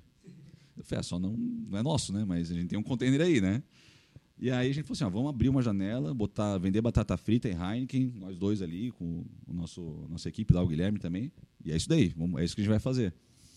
Aí eu fui num, num container que eu vi aqui em Blumenau, bati lá na porta e falei assim: ó, cara, eu queria ver como é que tu fez esse recorte da janela, como é que é o teu piso e tal. Ele, cara, é assim, assim, assado, pode ver aí e tal. Eu disse, cara, acho que o dono tem um, um outro desse aqui. Eu falei, ah, cara, eu não, não, não, tenho condição de comprar agora. A gente estava na pandemia ali, né? Pô, e dinheiro só, só indo pelo ralo nos primeiros meses ali. Nada entrava, só saía. Nada entrava, nada, nada, nada. Aí cheguei pro dono e falei assim, cara, tens um container desse? Ele assim, tenho, tá lá no quilômetro 36 lá em Apiúna, toma. Pegou e me deu a chave assim. Eu falei assim, cara, falei, tá, vamos lá ver. Aí chegamos lá, pô, era o container perfeito. Voltamos, fechamos o negócio com o cara, conseguimos fazer Já um... tinha granito, tinha todas as Nossa, aberturas pronto, já. Tinha tava- pia. É, ele, ele usava pra isso, né? Como uma cozinha. Aí a gente conseguiu botar esse container lá e que acabou criando a praça do backstage ali, abrimos o bar com a ajuda de muita gente, cara. É, o pessoal da Nana Hamburgueria é, cedeu vários equipamentos ali pra gente Voltou montar. pra lá agora, não? Voltou pra lá agora. É que eu ia chegar que a gente perguntou se a gente operava a cozinha. A Nana Hamburgueria é uma inquilina nova nossa lá no, no terreno que está com um truck deles aí lá agora operando os hambúrgueres, né? Eles estão de volta aí. Mas eles deram uma baita mão pra gente quando a gente abriu ali o backstage, o pessoal da, do grupo da Heineken, Eisenbahn, é, todos os nossos fornecedores, cara, prestadores de serviços, meu, foi, foi uma história assim muito bacana. E a gente conseguiu abrir essa praça. A Eisenbahn também veio depois com, com outro bar para a gente operar ali na frente, que é um, o Eisenbahn Biergarten. É um bar lindíssimo da Eisenbahn, segunda unidade do país. Só tem uma unidade lá em, em Porto Alegre, que é um projeto exclusivo deles. E a gente está com essas duas praças ali no backstage. De quarta a domingo, de quarta a domingo a gente opera o Eisenbahn Biergarten. E essa, essa praça do backstage, que é um pouco maior, a gente abre para alguns eventos específicos. Na feirinha, a gente tem casamento lá, festas corporativas, para vários outros tipos de eventos, a gente trabalha com essa, com essa outra praça. Mais um nicho aí que vocês estão abordando. É. Legal. Sim, daí a gente está né, procurando inquilinos, né? A gente- além da Nana, a gente tinha a Five Bucks, que era uma loja de vestuário, ele também acabou de sair agora. A gente tem a Neon Brain, que é um serviço de marketing digital voltado para moda, que está com um escritório lá também. E há uns poucos meses atrás, acho que uns três meses, chegou um tatuador, que é o Like Tattoo, montou um container lá também, está Então, tatuando tem lá. atividade durante o dia. Sim, é uma É, loucura, cara. O pessoal é vai lá pra tomar um chopp e sai com uma tatuagem na testa. Assim, é, São- é, é muito massa, cara. O, o- o nosso ambiente ali, ele, ele talvez lembre um pouco uma ideia de food park, assim, né? Só que daí, a, a diferença é que a gente opera as coisas ali dentro. Então, tipo, a gente tem duas cozinhas, uma do Biergarten, que é mais focada em, em bistrô, né? Então tem queijo, tem é, embutidos e tal, é, focácias. E o da, do, do backstage, ele é mais focado em, em comida rápida, né? Então tem os smash burger, hot dog, batata frita e tal. E aí a Nana agora tá com, com os clássicos deles, que são os hamburgão gi- gigante, né? É, feito na grelha, que é diferente do nosso, que é feito na chapa. Então, é, o espaço lembra um pouco uma ideia de, de, de food park, mas não com aquela rotatividade de, de, de, de trucks, né? Food park sem food truck. Food park sem food truck. Mas, mas além disso, daí tem essas outras operações, que na verdade esse é o nosso foco. Né? A, gente, a gente quer criar um espaço onde a gente possa ter atividades das nove da manhã até meia-noite todos os dias. Tu vai ali tomar um café, tu vai ali é, no, fazer uma tatuagem, cortar cabelo, barba. Então a gente vai, a gente está atrás desses outros parceiros, mas tudo com bastante calma para a gente encontrar as pessoas certas para estarem ali, Eu sabe? já vou passar para o Sheila. Só queria é, entender melhor ali, no dia que tem festa no Arroio, então, como é que funciona essa... Sim, essa o Arroio estrutura? ele abre às 11 e o backstage ele fecha meia-noite. Então, até a meia-noite ainda é usado um- um- o, o banheiro é, é compartilhado, mas eles são espaços completamente distintos, assim. Uma coisa não, não interfere no, no trabalho da outra. assim. Entendi. Como se o cara pudesse fazer um esquenta ali no backstage. Não, é. Exatamente. Não interfere, mas meu, uma ajuda bastante a outra, É, né? e Pessoal do- que vai fazer um esquenta ou vai Aham. fazer uma janta antes de ir pra balada. Aham. Ou, cara, muita gente, cara, a gente recebeu algumas avaliações muito legais. O pessoal assim, pô, foi só tomar uma cerveja ali. Aí, pô, tinha umas últimas mesas ali no backstage. A gente, tipo, vamos entregar um ingressinho, cortesia nas mesas pro, pro pessoal entrar no arroio. Um casal que tava lá só foi comer o lanche e acabou entrando no arroio para tomar, terminar de tomar cerveja, tomar uma, uma saideira ali. Saiu de lá 4 horas da manhã, adorou o lugar, adorou Massa. a festa. Então, então, uma coisa tem ajudado bastante a outra, assim. É, de- tudo dentro dessa ideia da experiência mesmo, né? Do Sim. cara tá ali, é, é viver todo um espaço, várias coisas acontecendo e tal. Show. Depois eu quero explo- explorar mais a fundo a pandemia. A gente vai falar sobre isso também. Sheila, por favor. Ah, tive, o Edinho comentou aí no começo, Mazinho, tive banda aí pouco mais de 5, 6 anos. E é uma dificuldade muito grande a banda que está começando ela conseguir ir se situando, né? Precisa ter um material de divulgação, precisa provar que tu tá apto a tocar numa casa de shows dessas. Sim. É, e, e aí eu vou, eu vou vendo isso assim como vocês foram a- aliando o mundo administrativo junto com esse negócio de música, né? Para conseguir ter um lifestyle hardcore, mas tendo uma empresa para tocar também. Uhum. E nós recebemos aqui, faz uns, sei lá, uns cinco episódios atrás, a Vânia Uller, que ela é a proprietária do Sim, Verdun. sim. Uhum. E ela comentou sobre uma dificuldade com, assim, um- uma fatia de- de- da classe artística que chega lá bêbado, que chega lá e não entrega o que está sendo contratado para trabalhar, né? E como é que vocês encaram isso lá, lá no Arroio? Como que é a tratativa de vocês? Assim, é, acontece muito isso ou não? Vocês já conseguem filtrar os artistas? Co- Então- como que é isso? É, existe uma, uma dificuldade nesse universo é, do- dos artistas e poucos olham com um olhar de realmente uma empresa assim né que tu precisa estar tu precisa investir no teu material tu vai vender o, o- a tua banda para casa tem que ser convincente mostrando o porquê tu vai tocar lá como tu falou né é, hoje o Arroio ele meio que é, modéstia à parte, meio que é um local onde as bandas querem tocar. Então, a gente recebe muito material. Até eu, eu que. vitrine, ana- né? Hã? É uma vitrine. É, exatamente. Eu, eu que analiso todos os materiais e converso com as bandas e tal. Eu até tenho bastante dificuldade para conseguir fazer isso da quantidade de material que a gente recebe. É, mas a gente conversa com todas, dá feedback para todas, pode até demorar, mas a gente faz isso, porque a gente entende que é muito importante todo mundo entender que, cara, é, é, é um negócio e tu precisa mostrar para mim que, tipo, se não der gente na casa, pelo menos a experiência que as pessoas que vão estar tá lá vai ser legal. A tua banda é boa, eles, vocês tocam bem, vocês são profissionais e tal. Então, tipo, a gente tem um pouco mais de dificuldade com esse lado também. O lado de estar tá bêbado, de se incomodar, assim, é bem raro. Assim, bem raro mesmo, sabe? É, pelo menos lá com a gente. É, até Cachorro Grande, que é um, bandas grandes que são conhecidas por. Esses estão bêbados. É, mas nunca incomodaram, né? Tipo, todo, depois do show do Cachorro Grande, várias pessoas sempre perguntam: Ei, os caras incomodaram? Assim, cara, os caras foram os queridos, nunca incomodaram a gente. Então, talvez seja porque rola uma identificação muito grande também, sabe? Das pessoas com a gente, de a gente estar tá tanto tempo no mercado e, e, e, muita gente que toca lá com a gente já tocou lá atrás no Dona D com a gente, no KGB com a gente, sabe? Então eles também se transformaram. Antes tinham bandas de hardcore autoral, hoje nem bandas covers e tal. Então, assim, por esse lado a gente não tem incomodação. Mas ainda falta bastante é, é, um pensamento empreendedor dentro desse mercado, assim, sabe? Isso, isso falta. Até, e até às vezes é difícil porque eu tento explicar para a banda que, cara, ainda não é a hora de vocês tocarem aqui. É, cara, é, é, é, complexo, é diferente. Ou, a gente falou fora do ar. O Arroio ele tem noites tematizadas. Né? Então, quando é hard rock, é hard rock. Então, muitas bandas mandam material falando assim: ah, a gente toca de tudo. Assim, Pô, então, infelizmente, não é aqui que vocês vão tocar, porque não é isso que a gente busca aqui, né? Então, essa é a nossa maior dificuldade nesse sentido, não tanto em lidar com a galera. Não, perfeito. Só ainda pegando sobre, sobre bandas, é, a Vânia falou também, ela gostava muito de rock. E aí ela ia muito em algumas casas de rock, inclusive na de vocês. E aí ela fez um bar disso. Veio a pandemia, ela fechou, tocou duas vezes e fechou. E aí as duas festas que ela fez não deu aquela bombada, porque ela fez uma casa grande, etc. Aí ela deu um 360 e virou sertanejo e baile. Vocês comentaram que se adaptaram. Tem um reggae, tem um hardcore. Mas já passou algumas na cabeça, dá um 360 ter uma casa de outro segmento, não? Cara, a gente transformar o arroz. É, ela levou muito azar, né? Eles montaram o espaço lá e. Em cima da pandemia, né? É, Deu, uma, duas, festas. Foi, duas festas ela fez. Muito azar, muito azar.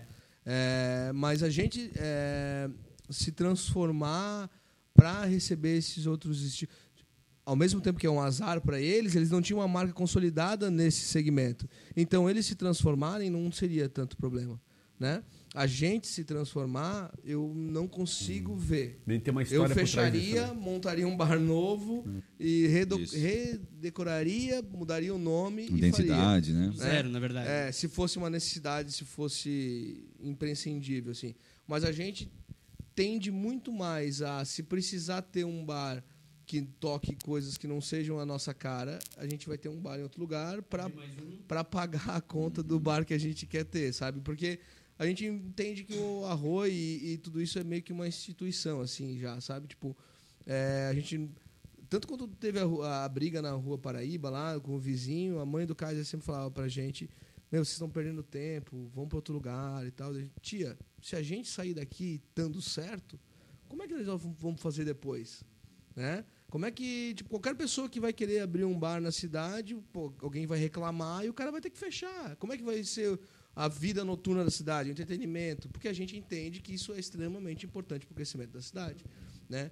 Então assim, a gente precisava brigar por isso, a gente continua, mesmo em dias que o movimento é baixo, porque talvez o segmento já não tenha tanto apelo, o rock já não é tão forte como era antigamente, a gente sabe que a gente precisa estar tá ali e fazer funcionar. Então, a busca é por fazer funcionar daquele jeito, né? E não transformar a casa em uma outra coisa. Hum. Mas, né? Eu, é, eu entendo muito o fato dela, por exemplo, ter feito isso. Provavelmente no lugar dela teria feito. E não igual. foi só ela, teve uma outra casa recentemente que fez a mesma coisa, sim, né? Que era só rock e mudou. Sim, sim, sim, sim. A gente que trabalha com rock há 12 anos sabe o quanto é difícil. Então, ver esse tipo de coisa é extremamente natural e, e correto, inclusive. Agora, viva o Arroi. Ainda bem que continua essa proposta aí. longa. Olha aqui, ó, eu queria dizer uma coisa importante nesse gancho é, ainda do último Leonardo. Assim, ó, tem algumas pessoas que têm que evoluir um pouquinho na cidade, né? Vamos ser muito sinceros, eu falo com muita consciência do que eu estou falando. Blumenauense, moro aqui desde que eu nasci e nem que não fosse blumenauense, mas me sinto muito por conhecer bem a minha cidade. Algumas pessoas têm que evoluir. Não é possível que você ainda veja estabelecimentos abrirem em determinados pontos da cidade e a pessoa ficar se incomodando por causa do movimento das pessoas. Quando você tem lá todo o preparo para poder abrir aquele estabelecimento, seja o que for, que não impacta diretamente nos vizinhos, as pessoas não podem ficar se preocupando porque dá movimento de pessoas. Né? Isso aí é absurdo, é isso que o Blumenau perde muitas vezes Bons empreendimentos nós já perdemos em Blumenau por conta desse tipo de situação. Então, quando o cara está errado, está errado e tem que ser Não, Com certeza, tem que ser certo, tem, é? tem Agora, que ser certo. É, é, isso é com linha de ônibus. Nós temos sim, alguns sim. empecilhos. Vamos lá, quem, quem, vive aqui há muito tempo sabe disso. Quer dizer, tem ruas que não pode passar o ônibus porque lá ainda mora A, B, X ou W. Para com isso, né, gente? Vamos pensar na coletividade. É isso que traz o progresso da cidade, gera emprego, gera renda, gera entretenimento e é uma felicidade do todo, não de uma ou duas pessoas apenas que vivem a década de 40 e na, na realidade atual, né? Sim, é, nem não digo dá para admitir, né? só pelo, pelo movimento financeiro da, é da, da noturna, mas eu digo pela, pela questão social mesmo. Sim, exato. É, é, uma pode... questão de sanidade para muita gente. Né? É. O cara sai para desestressar, para tudo. E vocês e... já foram insistentes, porque tem e... gente que desiste Sim, acaba não. e deu, né, cara? Muita gente. Tu, tu, como entendedor da área ali do direito, talvez vai entender, né? É, mas o, o, processo ali durou quatro anos, né? Pô, a gente tinha todos os alvarás, inclusive o da FAEMA, da Fundação do Meio Ambiente, sim, sim. com um laudo atestando ali a, a, a, qualidade sonora. O que incomodava era o movimento da rua. Movimento, com certeza. Que daí... Estacionamento ao longo da rua Exato. e tal, né? Eu, a, minha, a janela do meu quarto é virada para Antônio da Veiga. Eu sei que vai ser uma rua movimentada. Sim. Né? Eu botei exato. uma janela acústica lá, deito e durmo, paciência, não, e, né? E, e sabe, Kaiser, assim, por exemplo, eu moro na Pava Norte, no mesmo endereço desde criança. Na nossa época, eu não tinha empresa nenhuma. Hoje eu tenho um prédio atrás da minha casa, sim. do lado, um comércio no outro lado tal. Faz parte, o progresso vai passando. Sim. A gente não, não adianta a gente eu, querer conviver como na década eu, de. Eu entendo perfeitamente né? o fato de, de não atingir o, o sossego alheio ali. Isso né? aí tá perfeito. Isso é. aí faz, faz, faz, Exato. Mas tem várias regras e elas têm que ser cumpridas. Que ser como a gente cumpria. É. O problema ali, principalmente no nosso caso, né? Entrave jurídico. E tu sabe como é Sim, é isso, né? Sem dúvida. E aí, quando o cara não quer ajudar, ele consegue atrapalhar. Sim. E depende então, do promotor, botar mais uma pimenta isso, no meio, né, cara? Aí é. foi pro Tribunal de Justiça, é. teve uma grave de instrumento, um monte de coisa. E essa era a maior dificuldade. Os entraves jurídicos ficavam na discussão. É... Se, se, tentou utilizar o entrave jurídico para gerar um prejuízo tão grande para a gente que a gente não conseguiria continuar brigando. Claro, né? claro, A diferença é que a gente sempre foi muito pé no chão. Só que foi engraçado e, e, a gente foi inteligente montando o factory e muito pé no chão, porque a gente nunca. nunca comprou lancha para ir segunda-feira gastar o dinheiro que ganhamos na balada final de semana. Então a gente, com pouco, a gente se manteve na época, né? E a gente foi. Era muito maior do que simplesmente a, questão financeira. Se fosse talvez um, um bar que só buscasse uma questão financeira, com certeza ele teria saído mais cedo. Mas é, só para não perder o gancho, a gente pode ir muito longe nessa discussão sobre o crescimento da cidade e tudo mais, né? Mais do que é, crescimento financeiro, mais do que entretenimento. As pessoas na rua é, é, gera segurança pública, claro. né? É, cara, a, aquela aquela região ali onde era o, o onde está o arroio hoje em dia, meu, era horrível. Sem dúvida. A Rua Paraíba era horrível Sem antes de a gente estar ali também. É, é, é, era inseguro, as pessoas. A Beira Rio até hoje é complicada. Exato. Você passa lá sábados então, à noite. Quanto mais gente tiver na rua, mais claro, segurança a gente tem. Então, e, e, assim, são coisas pequenas que a, a mentalidade. Às vezes essa, essa mentalidade ainda um pouco de cidade pequena, que Blumenau, por mais que tenha 400 mil habitantes, ainda tem. Eu, e eu acho muito legal ter é, essa, essa questão é, com a herança cultural da cidade, não é disso que eu estou falando, é sobre realmente perceber que a cidade precisa continuar crescendo, porque senão nós vamos ficar atrás de todo mundo. Exato. É muito difícil competir com o litoral, por exemplo, Exato, hoje em dia. Lógico. Porque a gente não gera entretenimento o suficiente para as pessoas virem para cá. Leonardo, é não olhar o seu umbigo e olhar o seu entorno. Porque a cidade tem um chamado plano diretor, que ele já capitaneia Sim. as ruas, quais são zonas comerciais. Qual que pode, qual que não pode. Ah. Agora, vamos pegar lá um, um, simples empreendedor, um pequeno empreendedor que está abrindo o seu negócio. Muitas vezes tem um vizinho mais poderoso ao lado que se incomoda com aquilo, que está totalmente dentro da legalidade, ele está fazendo. Mas ele faz uma pressão tão grande que o cara deixa de gerar emprego, de poder sim, ter o seu sim. comércio, de poder fazer valer a sua renda, de poder gerar emprego. Cara, tem que acabar isso aí. Quer dizer, vamos olhar o todo, vamos olhar realmente, primeiro, a parte legal, evidente, mas segundo, vamos dar sossego para quem quer trabalhar, quem quer empreender, quem quer fazer a economia da cidade girar, porque às vezes você está numa boa condição financeira, mas olha para o teu vizinho, ele não está fritando bolinha à toa, ele não está vendo pastel Sim, porque ele sim. quer. Cara, são condições de sobrevivência. Então, desde que esteja enquadrado nas regras do jogo, deixa o cara viver. Exato. Sabe? Agora, pô, vamos parar. A década de 20 já passou, a década de 60 também. Então, temos que evoluir. Literalmente é isso, mas dentro das regras. Só isso. É isso aí. aí. já vai evoluir pra caramba. É isso aí, perfeito. Legal. A gente abre toda semana quando vai fazer uma entrevista lá uma caixa de perguntas no nosso Instagram e esse é o momento então que a gente traz essas perguntas da audiência para vocês, né, dos nossos ouvintes e quem nos assiste lá no YouTube. Ah, eu sei que o Mazinho ainda tem mais algumas perguntas para tratar, a gente trata na sequência, mas três perguntas que a gente não, não, três assuntos que a gente não falou até agora e que a audiência trouxe aqui. O primeiro é do ouvinte Daniel e ele pergunta o seguinte: particularmente, qual a banda que vocês mais gostaram de trazer no Arroi? Pergunta boa, hein? Pô, que medo. O Daniel era o nome, no- no- nome do nosso vizinho, né? Será que já é? Vai mandar a gente pra. Mudando de assunto, o Daniel mandou uma mensagem aqui. Exatamente. Mas aqui dando lição de moral. Eu É, esse cara deve sonhar com a gente né? Já aconteceu da gente passar na rua assim, olhar assim, ver ele, o cara mostrar o dedo pra gente. Você falou, cara, meu Deus, cara, quantos Os caras vão falar agora a banda. Ah, tá vendo ó, as tuas bandas? Ó. Cara, desculpa, a banda mais legal? A banda que vocês mais gostaram de trazer. mais gostou, cara? Pode ser individualmente até, não precisa ser consenso, não. Tu fala então da Violins que eu falo do. é que a gente tem duas bandas muito importantes na nossa trajetória. É, uma foi o Sean e Zander, que é esses dois americanos que o Kaiser comentou, que foi lá no Factory da Beira Rio. Então foi um show gringo, né? Só que era para poucas pessoas. E um desses caras, ele era. é, ele é membro da, do Circle Jerks e do MC5, não lembro se era dos duas. ou- São bandas punks é, dos primórdios do punk e o cara tocou com o Joe Strummer do Clash. Então foi e a gente teve uma noite muito legal. Foi o cara da Capivara, ele foi lá. É, Então, tipo, foi uma experiência marcante pra gente e 80 pessoas só assistiram isso. Isso foi muito legal, né? E a outra foi a Violence, que é uma banda alternativa é, de rock alternativo nacional ali de, de Goiânia, ali de Goiânia. E, e a gente sempre quis trazer eles. Só que os caras não são uma banda que viaja e tenta fazer a banda dar certo. Eles gravam os discos e tocam onde tem para tocar e, e- e fazem um trabalho excelente, mas sem essa pretensão de, de estourar. Então, tipo, trazer os caras não era exatamente, era uma coisa muito para nós assim. E quando a gente estava num dos piores momentos ali do, dessa briga judicial, a gente tinha um show deles marcado, porque a gente falou, cara, a gente não vai sair daqui sem fazer o show deles aqui.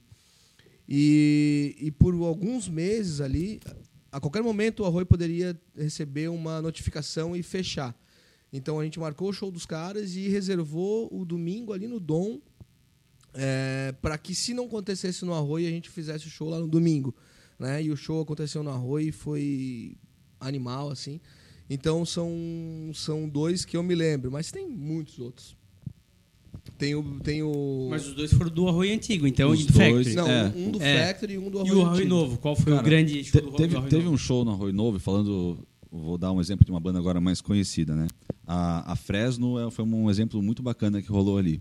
O Lucas, vocalista da Fresno, já tinha tocado no Arroio do Rua Paraíba voz e violão, que é o caso que a gente falou que a gente não tinha capacidade técnica de estrutural para fazer Sim. banda muito grande lá, mas a gente pô, levou sei lá, o Thunderbird da MTV ali, Maria do Relento tocou lá, Tá o Mr. P, eu acho, né? Mr. Na, Ih, na Paraíba. Não, Mr. P não, Mr. P não. não. Não? A gente, Não, fez não. uma, a gente fez uma turnê, uma turnê. A gente fez um show do Mr. P em Presente Getúlio, acho que foi. O Ibirama. É, uma cidade ali. Mas, enfim, vários, vários, várias bandas. Uh, TNT Cascavel a gente fez aqui, né? TNT e Cascaveletes. Então a gente conseguia fazer umas coisas menores ali. A gente fez- a gente fez o Lucas, e quando a gente abriu o Arroi maior, a gente mandou e-mail para todos esses caras e para vários outros que a gente sempre quis fazer e nunca pôde, é, explicando agora do porte da casa, como é que era, enfim, convidando aí a gente começar uma Porque- negociação. Querendo ou não, é uma casa média para grande, não é? Não tem exatamente a estrutura que talvez essas bandas na época pediam, assim, Uhum. né? E a Fresno, bem naquela época ali, estava bem estourada. Acho que estava né, recém saído ali da época do, do, do Rick Bonadio, de tudo, a parte que eles tinham. Então estava bem grande assim a, a parte do show deles. E a gente mandou um e-mail para a produção lá deles, que a gente não tinha contato, mandamos lá para a produção certinho. E mandei e-mail pro Lucas também. Falei assim, ó, Lucas, manda um e-mail lá pra produção. Tomara que dê certo, estamos assim, estamos explicando a história da casa e tal. E ele, cara, se meteu na conversa com a produção, mandou e-mail pra gente e pra produção, falou assim, ó, pessoal, vamos marcar o show lá, a gente toca pouco em Santa Catarina, adapta a parte técnica de palco, adapta cachê, se a gente precisa tocar lá. Daí a, a produção começou, não, beleza, o palco não é tão grande, mas a gente consegue ajeitar isso aqui. Ah, não precisa tantas caixas, bota um pouco menos de caixa. E foi ajeitando. A parte do cachê também lá negociando, beleza.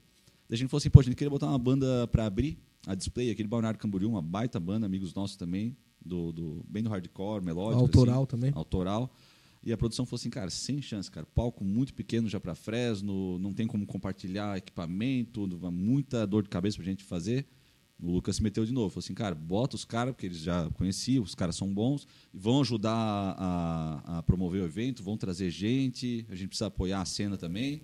Cara, então, assim, Um ó, baita parceiro, né? cara? baita parceiro. E foi a primeira banda grande que tocou ali no Arroi, e depois disso, tantas outras vieram. Matanza, Cachorro Grande, Bideobaldi. É, o- o- as mensagens que a gente mandou, depois o pessoal viu a Fresno tocando no bar, porque né, vê na agenda dos caras lá Blumenau, Arroi, que casa nova que deve estar abrindo, vamos ver o que, que é. Então, muita coisa veio depois disso, assim. E é muito engraçado, porque é, é o espírito do, do, dos primeiras produções nossas lá atrás, onde se faziam as coisas né, por muito que, querer ver a coisa acontecer ele ainda está presente nas coisas que a gente faz. Então, até quando, pô, quando a gente faz o Das Aranha ali, a gente, a gente é parceiro do Das Aranha, o Das Aranha, a casa do Das Aranha Blumenau é o Arroi. A gente faz duas por ano e, e eles de vez em quando têm algum evento corporativo ou um evento de maior porte que deles fazem shows aqui no Blumenau, se não é ali no Arroi. E a parceria é muito grande, assim, sabe? Então, tipo, é muito legal ver a casa cheia com o Das Aranha também, uma banda grande da nossa região. Mas a gente fez o Reação em Cadeia, que foi absurdo lá no Arroi. Matanza. Matanza, foi. Pena que o Reação acabou, né, cara? Outra banda também. Ele, ele tá muito bem com a Eagle Kill Talent, É, o né? Jonathan, né? É, Uhum, ele, é, uhum. ele, é, ele é fera. É, ele é o fera. Serginho Jonathan Moado, Correia. Papas da Língua, Tati Portela do Chimarruts, o Alemão Ronaldo. Meu, É O difícil. Gaúcho é fera também, né? É. Tem muita A história Vera é, é- né, é difícil a gente selecionar assim o show, porque Pô, cada, brasa. cada, cada show tem uma, uma carga também de, de coisas envolvidas, né? Pô, qual foi o show? O show, eu acho que foi do Daza mesmo, o- aquele primeiro que a gente fez depois da pandemia, foi em dezembro ali, né? foi. Que daí deu uma melhorada assim, cara, a gente olhou assim e falou, cara, tamo aqui ainda. Ah, se, se a gente não não fechou agora, bicho, Cara, e só um gancho rapidinho ali, Sheila, falando do Daza. E o Gazu nessa história, cara? Como é que tá a carreira dele? Cara, eu não acompanhei É, muito. uma sumida, E- assim, e- né, ele no- toca bastante por aí, mas mais bares, É, né? né? E, e, assim, o, o- a gente. O Daza, ele sempre foi uma banda de ter eh, parceiros de produção nas cidades. Então, lá atrás, a gente já tentou fazer várias vezes o Daza e não conseguia fazer, porque tinha um cara da cidade que fazia o Daza. Então, eles confiavam no cara e o cara fazia, né? E quando o Gazu saiu da banda, mu- muito se especulou sobre o futuro do Daza. Aham, Né? Porque querendo não, é vocalista, né, cara? É, e aí a gente falou, cara, então agora nós vamos trazer o Daza, agora é a nossa, a nossa chance. E aí, e aí o cara falou, cara, a gente tava realmente procurando um parceiro porque é, naquele momento da ruptura diminuiu muito a, a quantidade de show que o Daza tinha pela saída do, do vocalista, né? Mas a verdade é que o Daza sempre foi muito todo mundo, né? Uhum. O Moriel e o Chico sempre é, é, escreveram, cantavam um pouco e tal. Mas E é uma com- balada, né, cara? e Querendo com a saída- tremida, né? E com- É, não, na época deu uma tremida, mas aí o que, que a gente conversando com, com a produção na época, eles falaram, cara, a gente focou muito na qualidade a partir de então, então a gente passou a ensaiar todos os dias. Eles iam para a caixa d'água lá, que é o estúdio onde eles ensaiam, né? E, e por um tempo, não sei quantos meses foram, eles, cara, a gente ensaiou o show todo dia. Ah, tá todo muito bacana. dia, muito- todo dia. Vi no Tá Arroio, É cada, demais, cada, ve- é cada vez melhor. É Tá muito absurdo 10. ver. A banda que, é que assim, ó, parece pena que é um baita talento. O cara ali que encaixava bem, cara, é aquela questão que, pô, tu perde um componente muito im- importante, Sim, né, sim. cara? E eu vejo ele ainda produzindo boas músicas, ele tá fazendo parceria com o Irie, com várias bandas. sim, sim, sim, E sim. Só que eu não vejo mais ele no cenário, é, Sim, show, sim. essa parte toda. E é um cara de talento, cara. Ele, É ele um chegou a tocar que, na Rua pô, do Rua Paraíba. Ele, logo ele, to- ele tocou uma vez na Rua da Rua Paraíba É? com uma banda. É que na, é que na época, o, o- o- Na época não, eu acho que até hoje, o Gazu ele partiu para esse lado onde ele toca em lugares com bandas dos lugares, assim, Aham. ou uma banda de apoio leva ele junto, sabe? E. E aí eu vi esses dias uma música dele nova, também achei bem boa, É, mas não tenho acompanhado tanto. bacana. Sheila. A pergunta seguinte, ela vem da ouvinte Andréia e ela fala assim, ó, não sou do rock e nunca fui no Arroi, mas morro de curiosidade de entrar. O que posso esperar? Legal. Sugiro ela ir no bailinho Volstein ou na Disco Pirata, então. São festas bem é, voltadas para o público flash, é, voltadas para um flashback de discotecagem. E aí a gente vai é, permeia vários estilos, assim, talvez seja uma, uma ideia legal para ela. O que ela pode esperar da casa é um, é um ambiente extremamente convidativo, assim. A gente é, lá na rua Paraíba era eu, Kaiser atrás do balcão e conforme o movimento ia indo, ia sempre alguém para ajudar e tal. Mas a gente tem hoje a galera dos colaboradores muito como um espelho do que a gente queria estar podendo continuar fazendo atrás do balcão, né? A gente não consegue mais nem fisicamente estar em todos os espaços, porque tem o factory, o backstage e o arroio, então não dá para estar o tempo inteiro, mas a galera que está ali junto sempre, eles são muito ah, hoje talvez 80% da galera que trabalha com a gente dentro do Arroi eram ex-clientes do Arroi, né? Então são pessoas que estão ali é, frequentando a casa o tempo inteiro e em algum momento querem fazer um trabalho diferente, querem ter um extra ou realmente mudar de área, sabe? E aí então o nosso gerente era um cara que frequentava a casa, é, pô, sei lá, todo mundo ali, a- a- a Tem uma a, ligação. a o Simone, negócio, que é né? uma menina que trabalha no bar com a gente, ela me mandou uma mensagem esses dias e falou: Bis, o que, que tem dia 25 de abril? Eu falei: Disco Pirata. Ela falou: Eu não acredito, é o meu aniversário, eu vou pegar folga. Porque ela, ela quer trabalhar, ela trabalha É. ali com a gente, mas ela adora estar no Arroio. Então, tipo, é muito engraçado, porque, como a gente falou também ah, em off aqui, as pessoas têm dificuldade até de largar. Quando elas vão parar de trabalhar com a gente, elas não querem parar, sabe? Tipo. Estão lá pelo menos como cliente, né? É. Mas o cara, Massa. é, é engraçado, até, até o pessoal que trabalha terceirizado pra gente, às vezes deixa de trabalhar pra ir curtir. Segurança deixa de trabalhar numa noite pra ir com a mulher dele pra, Que pra massa, curtir né, a festa. Isso é animal demais, é, muito Não massa. tem preço. Mas assim, ó, o ambiente é muito, muito convidativo, cara. Tu recebeu o cara que trabalha contigo no dia de folga dele. Opa. Pra... É. É, incrível. Ah, duas perguntas para fechar. Ah, o Maicon, que esteve aqui conosco no episódio passado, lá da Tec Mais Soluções, ele mandou a pergunta: qual o principal desafio de empreender no ramo de vocês? O ramo, como a gente comentou também, o ramo do entretenimento, principalmente de bar, assim, noturno e tal, ele é um ramo bem complicado e, e- e- e se muita gente vê como algo menor ou algo é, envolvido em problemas e tal, né? Então, assim, desde quando a gente começou a fazer as coisas, lá na época do hardcore, é, a gente não pegava o equipamento da banda e, e- e pegava, ah, tu tens uma caixa de, de, de baixo, o outro tem um amplificador de guitarra, tu traz a bateria, a gente alugava o equipamento e montava lá. Ah, já tinha segurança quando a gente trabalhava nesses eventos. Então a gente sempre foi muito profissional. Então, tipo, justamente para quebrar um pouco desses paradigmas do que da noite, do, do, do entretenimento, a gente sempre foi muito profissional. Então, tipo, eu não, não diria que talvez seja a coisa mais difícil, mas a gente trabalha muito para mostrar um profissionalismo e uma qualidade em cima dessas coisas que a gente produz, sabe? Então, não, não diria que talvez é o mais difícil. O Kaiser com certeza vai dizer que o mais difícil é a parte de alvará e tudo mais, que é, o- é a parte que ele faz e que eu já vi ele ficando careca de muita coisa, porque é bem complicado, assim. Tu pede, eles te pedem algumas coisas, tu vai lá, faz tudo, quando tu apresenta, se pede outras coisas e Isso eu acho que em diversos ramos, mas é, essa parte do mercado de vida noturna, assim, acho que é bem deturpada. Assim, o pessoal acha que que é muito auê, que é muita festa, que não tem muita coisa Droga. por trás, droga. Responsabilidade. Exato. Ah, só trabalha sexta e sábado, só vai lá pra curtir, beber. Tá, mas- tu trabalha com o quê? Né? É, e durante a ah, semana tens o faz bar, mas quê, tu faz o que durante a semana? E a gente, vê, a gente percebe bastante isso. O pessoal da, do, do Stantes Pub aqui no Menal, são uns amigos nossos também. É, inclusive são baita empreendedores também. Recomendo aí convidar eles um dia. Ah, e eles falaram que estavam apresentando o bar para um rapaz que ia começar a trabalhar lá. Falou assim: ó, aqui fica o balcão, aqui fica o estoque, câmera fria, aqui fica o escritório administrativo que a gente faz os pagamentos da noite todo. lá. E o cara assim, pô, é como se fosse uma empresa. Daí ele falou assim: é uma empresa. Pô, a gente paga contador, a gente tem conta no banco, a gente faz isso, é tudo, né? Declara imposto. Boa, boa. Então, então assim, tem, tem muita coisa por trás que o pessoal não, não vê. E é um problema disso do, do ramo que eu comentei lá atrás. Todo mundo quer ter um bar.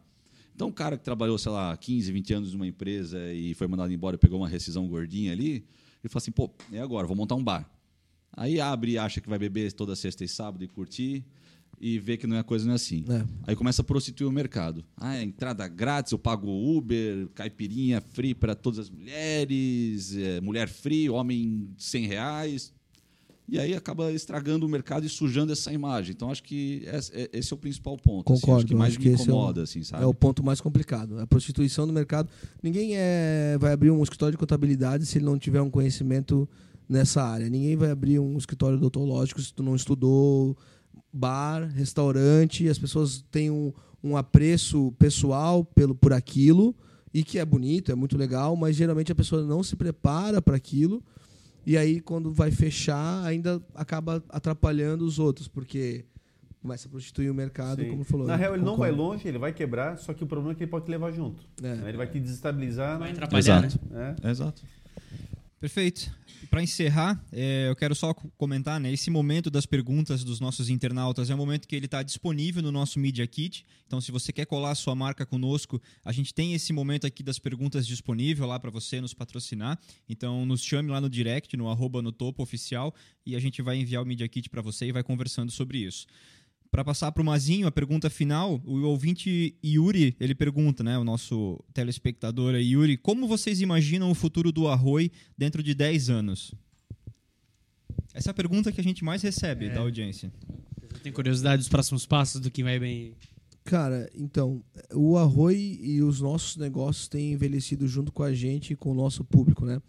É, então, eu vejo o Arroi no mesmo lugar daqui a 10 anos, com uma estrutura ainda melhor, com outras atividades ao redor dele. E. Cara, eu, eu não, eu, eu, não, eu, não, eu não visualizo a gente aumentar o Arroi e ir para um outro lugar, sabe? Eu acho que a gente encontrou bem a nossa casa, o nosso lugar ali. Hoje a vizinhança é uma coisa tipo. é, as pessoas dos prédios ao redor vêm frequentar o Arroi e vêm no, no backstage também, sabe? Então a gente, como o Kaiser falou ali, o backstage ele é um negócio separado, mas ele é uma extensão do Arroi. Ele foi criado para ser o backstage do Arroi, né? Os fundos e tal. Então, e, é- e, e bem nessa ideia de que o, o- o que tem por trás disso tudo, né? Então, tipo, quando as pessoas falam, ah, o que, que vocês fazem durante a semana normalmente, né? A gente trabalha a semana inteira para conseguir botar gente na casa no final de semana. Então, é realmente um estilo de vida, é o nosso espaço, é o nosso local.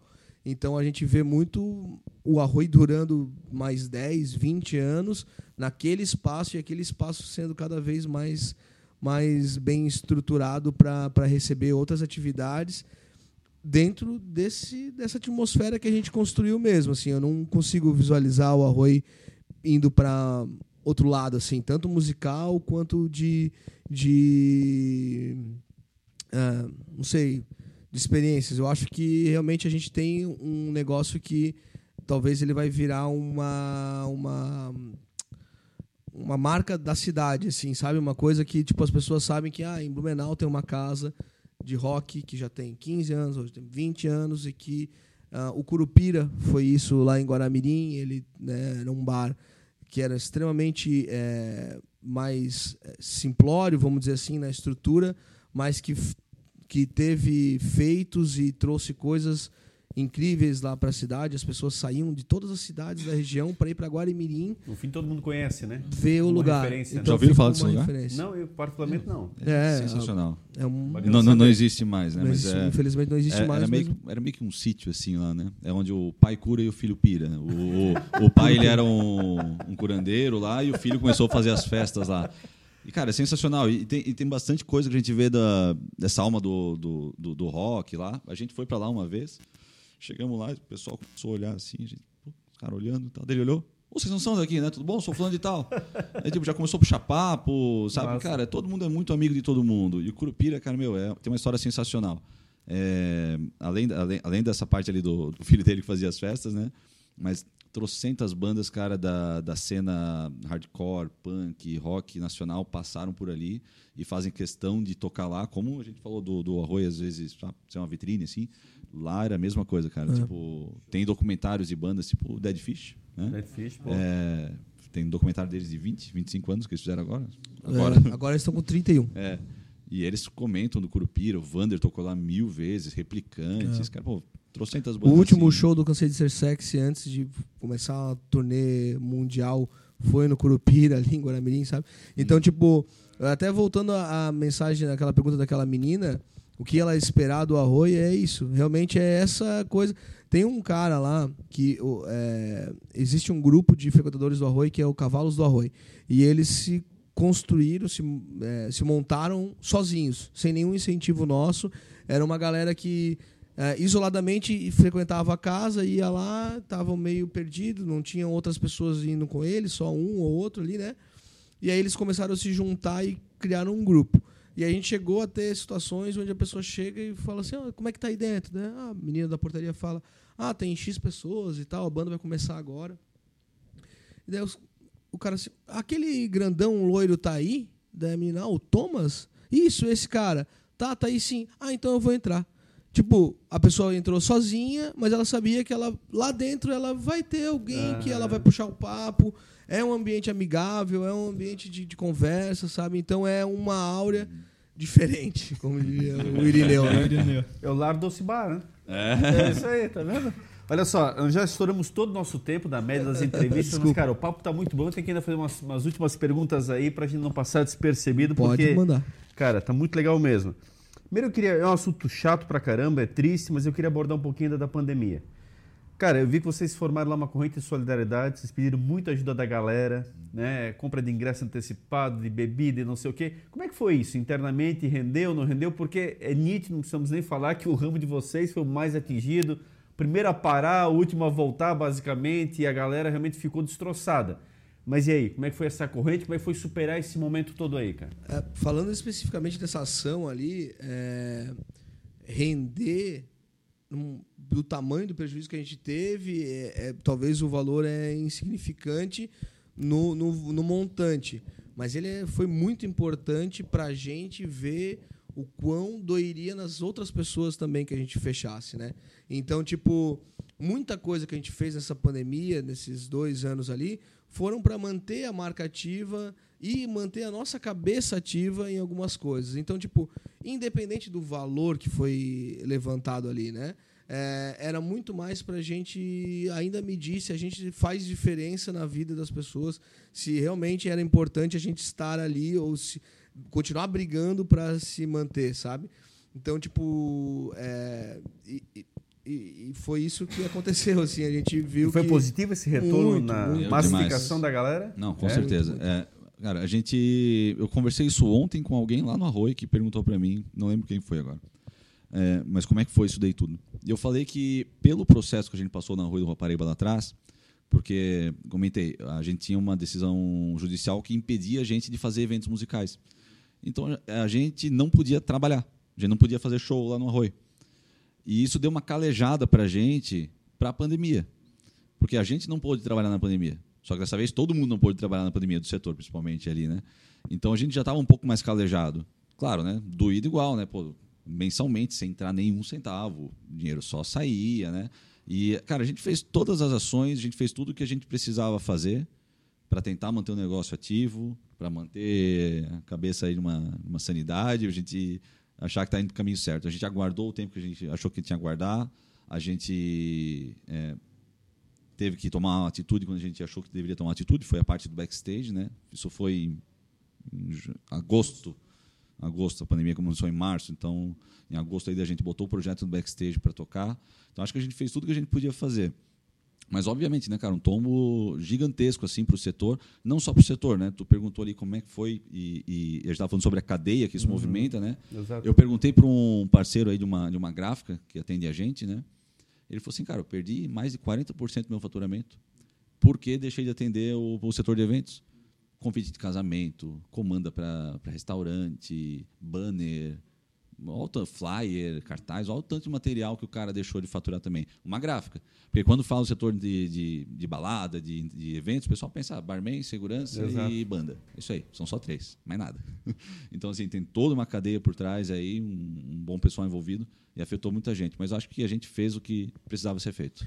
E é, a gente, lá na rua Paraíba, quando a gente teve aquele problema, e como o Kaiser falou, a gente enfrentou o um negócio sozinho em algum momento ali disso a gente falou, cara, as pessoas precisam entender o que a gente está enfrentando aqui, né?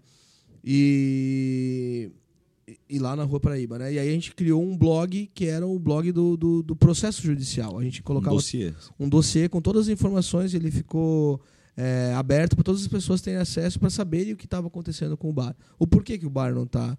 Pô, mas os caras devem pensar assim, não. Então, quando tu, sei lá, quando algum restaurante fecha porque a vigilância sanitária fechou, a primeira coisa que vem na cabeça é que tinha um rato na chapa, uhum. né? Então, quando um bar fecha porque faz barulho, é por quê? Porque incomoda. Não, não, a gente precisa explicar para as pessoas. E a gente seguiu um pouco a mesma métrica quando a gente lançou essa campanha ali. É, a gente fez uma campanha com a Heineken, que a Heineken fez, ela foi uma campanha nacional, que daí eles davam o dobro do que o pessoal dava, isso que daí a gente dava é, prêmios, né? E depois a gente fez o SOS Barba Ruiva. E a gente falou, cara, é, a gente é empresário há muito tempo, eu tenho certeza que muito empresário teria orgulho, no sentido de vergonha, né? Desculpa. De se, de se expor, assim, naquele momento ali. Daí a gente falou, cara, a gente precisa mostrar para as pessoas que, tipo, se a gente cair, é por causa disso aqui. Tipo, não é culpa delas mas é, mas é porque não, não vai ser fácil manter, sabe? Então, tipo assim, a gente vai se expor aqui para mostrar que não está sendo fácil. Não é só a banda que a gente não está pagando, então tá tudo bem. Ah, vocês estão fechados, mas não estão gastando, né? Não, não é isso. A gente criou um. um a gente é, fez contas e tal, e a gente pegou os três negócios que a gente tinha na época, que era o Facto Beira Rio, o Facto da Veiga e o Arroi. E a gente é, levantou uma grana para manter as casas até dezembro. Então a pandemia começou em março, até dezembro estava tudo certo, dentro dos valores que a gente tinha levantado e tudo mais. Quando passou dezembro e não estava nem perto do negócio acabar, ficou complicado. Né? Então, tipo, a gente teve que, além, é, é, tomar essas atitudes para realmente mostrar que, cara, se a gente não der um jeito, a gente vai fechar. E o jeito foi isso, né? Foi se expor, foi é, é fácil, in, né? investir em no, num novo negócio, porque querendo ou não, a gente teve que tirar dinheiro do bolso para montar um negócio que é, seguiria a, as, as exigências da pandemia naquele momento, porque não adiantava a gente distribuir mesas dentro do arroio. A gente não ia conseguir dar o espaçamento que era necessário. Então, é, foram, foram decisões bem corajosas, eu diria assim. Então, a pandemia, é, para nós, foi muito complicada, mas os problemas da rua Paraíba nos, nos deram um casco para uhum. aguentar, sabe? Perfeito. É, a gente falou em passando aí da questão do, do, entretenimento, da questão ali exatamente de que se você faz outra coisa e tal, mas eu queria entrar um pouquinho mais a fundo nisso, até por conta dos empreendedores que estão nos assistindo e das pessoas leigas em relação a isso aí no geral. Porque para mim não é diferente, a tua esposa também é professora, as pessoas perguntam assim, mas tu só dá aula? Uhum. Trabalha em algum outro lugar? Não e tu dá aula o dia inteiro. Então, assim. E ainda corrige prova depois. final de semana, e o planejamento é agora quando chegar em casa, e por aí vai. Qual é a rotina de vocês diariamente? Quer dizer, quando é que vocês descansam? Qual é o dia? Tem algum dia que vocês. Não, esse dia é o dia que eu. Meu domingo é quarta. Enfim, não. Como é que é a rotina de vocês aí durante a semana, pensando exatamente. Hoje vocês se dedicam integralmente a exatamente o entretenimento, né? Como é que é a rotina de vocês? Cara, a gente não tem um dia de folga, a gente tem um domingo que é um dia off, assim, isso, isso de fato não tem. Até porque a gente administra e a gente faz a operação dos negócios também, né? Aliás, estamos gravando um domingo, só para o pessoal Estamos saber. gravando no tá? domingo. Feliz Páscoa pra todo Des- mundo. Desculpa aí pra vocês também. Era o único dia que a gente tentou marcar várias vezes. É isso aí. É, mas então a gente está sempre na operação, né? Como, por exemplo, segunda-feira a gente tem reunião no escritório o dia inteiro. Né? Trabalho de pagamento, de planejamento da semana, de divulgação. O escritório de de vocês é lá no. Arroio mesmo? É lá no Arroio mesmo, Uhum. em um container lá. Na terça-feira também. São- é, é o dia de reunião. Começa às nove da manhã, termina às seis horas da tarde. Quarta-feira a gente já começa a abrir, à noite, né? Então, assim, na, na, na quarta-feira, vamos dizer assim, amanhã fica um pouco mais. é, não tem um Livre. horário fixo no escritório, né? Porque a gente trabalha na madrugada daí. Quarta-feira, quando o factory abre, a gente trabalha até 5 horas da manhã, 6 horas da manhã, talvez. Então, é, é complicado, assim, não tem, não tem um dia off, né? A gente tem, como o backstage ainda surgiu e, e abre de quarta a domingo, domingo à noite a gente está sempre lá no backstage, pelo menos vai para o escritório já para começar a adiantar algumas coisas e fazer toda a operação do negócio, cara. Quando a gente diz que é um estilo de vida, é porque realmente a nossa vida está muito é, incorporada nos nossos negócios, não tem uma separação assim.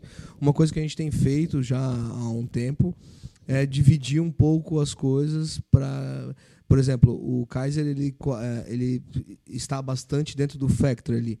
Então na quarta-feira, quando ele vai ali pro factory, na quinta-feira, se tem recebimento de coisa para ser feita lá no Arroio ou alguma outra coisa, é eu que, quem vou fazer. Ou, né? é, ah, vai, vai ter um. ah, por exemplo, teve a feirinha ali, a gente começa a feirinha, a preparação da feirinha às 11 da manhã já. Então, no outro dia, eu já não fico até tarde dentro do bar e eu vou para casa para estar às 11 da manhã ali, né? Então, tipo, é bem corrido mesmo, né? Então, é por isso que é importante a gente gostar muito do que a gente Sim. faz, porque a gente, a gente tem a gente tem total controle do nosso tempo, né? A gente faz o que a gente quiser. A gente sabe que se a gente não tiver lá segunda-feira no escritório para começar a planejar as coisas pro final de semana, não vai funcionar. Então, o que, que eu faço com essa informação? Eu vou, vou- vou lá trabalhar, né? Então é, é isso. A gente tem, ah, hoje eu não vou. Beleza, tudo bem. Mas tu sabe que tu vai ter que correr porque tu tens outras coisas para fazer depois. Então a gente tem essa, ao mesmo tempo que é muito maleável, o tempo inteiro tu estás envolvido no negócio. Qual é o tamanho da equipe hoje que vocês têm?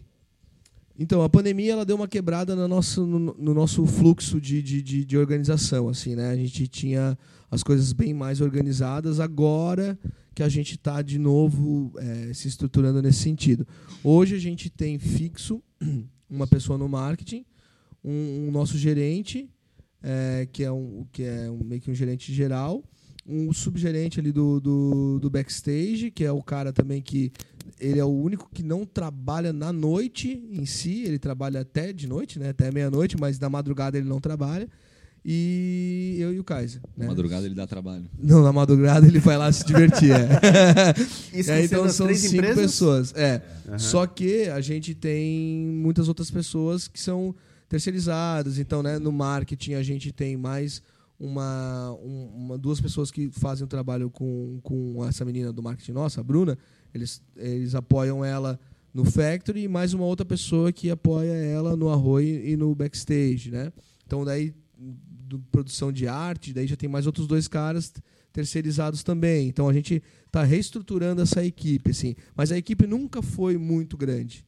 E até por isso que talvez a gente conseguiu se manter depois pandemia, nesse né? momento, assim.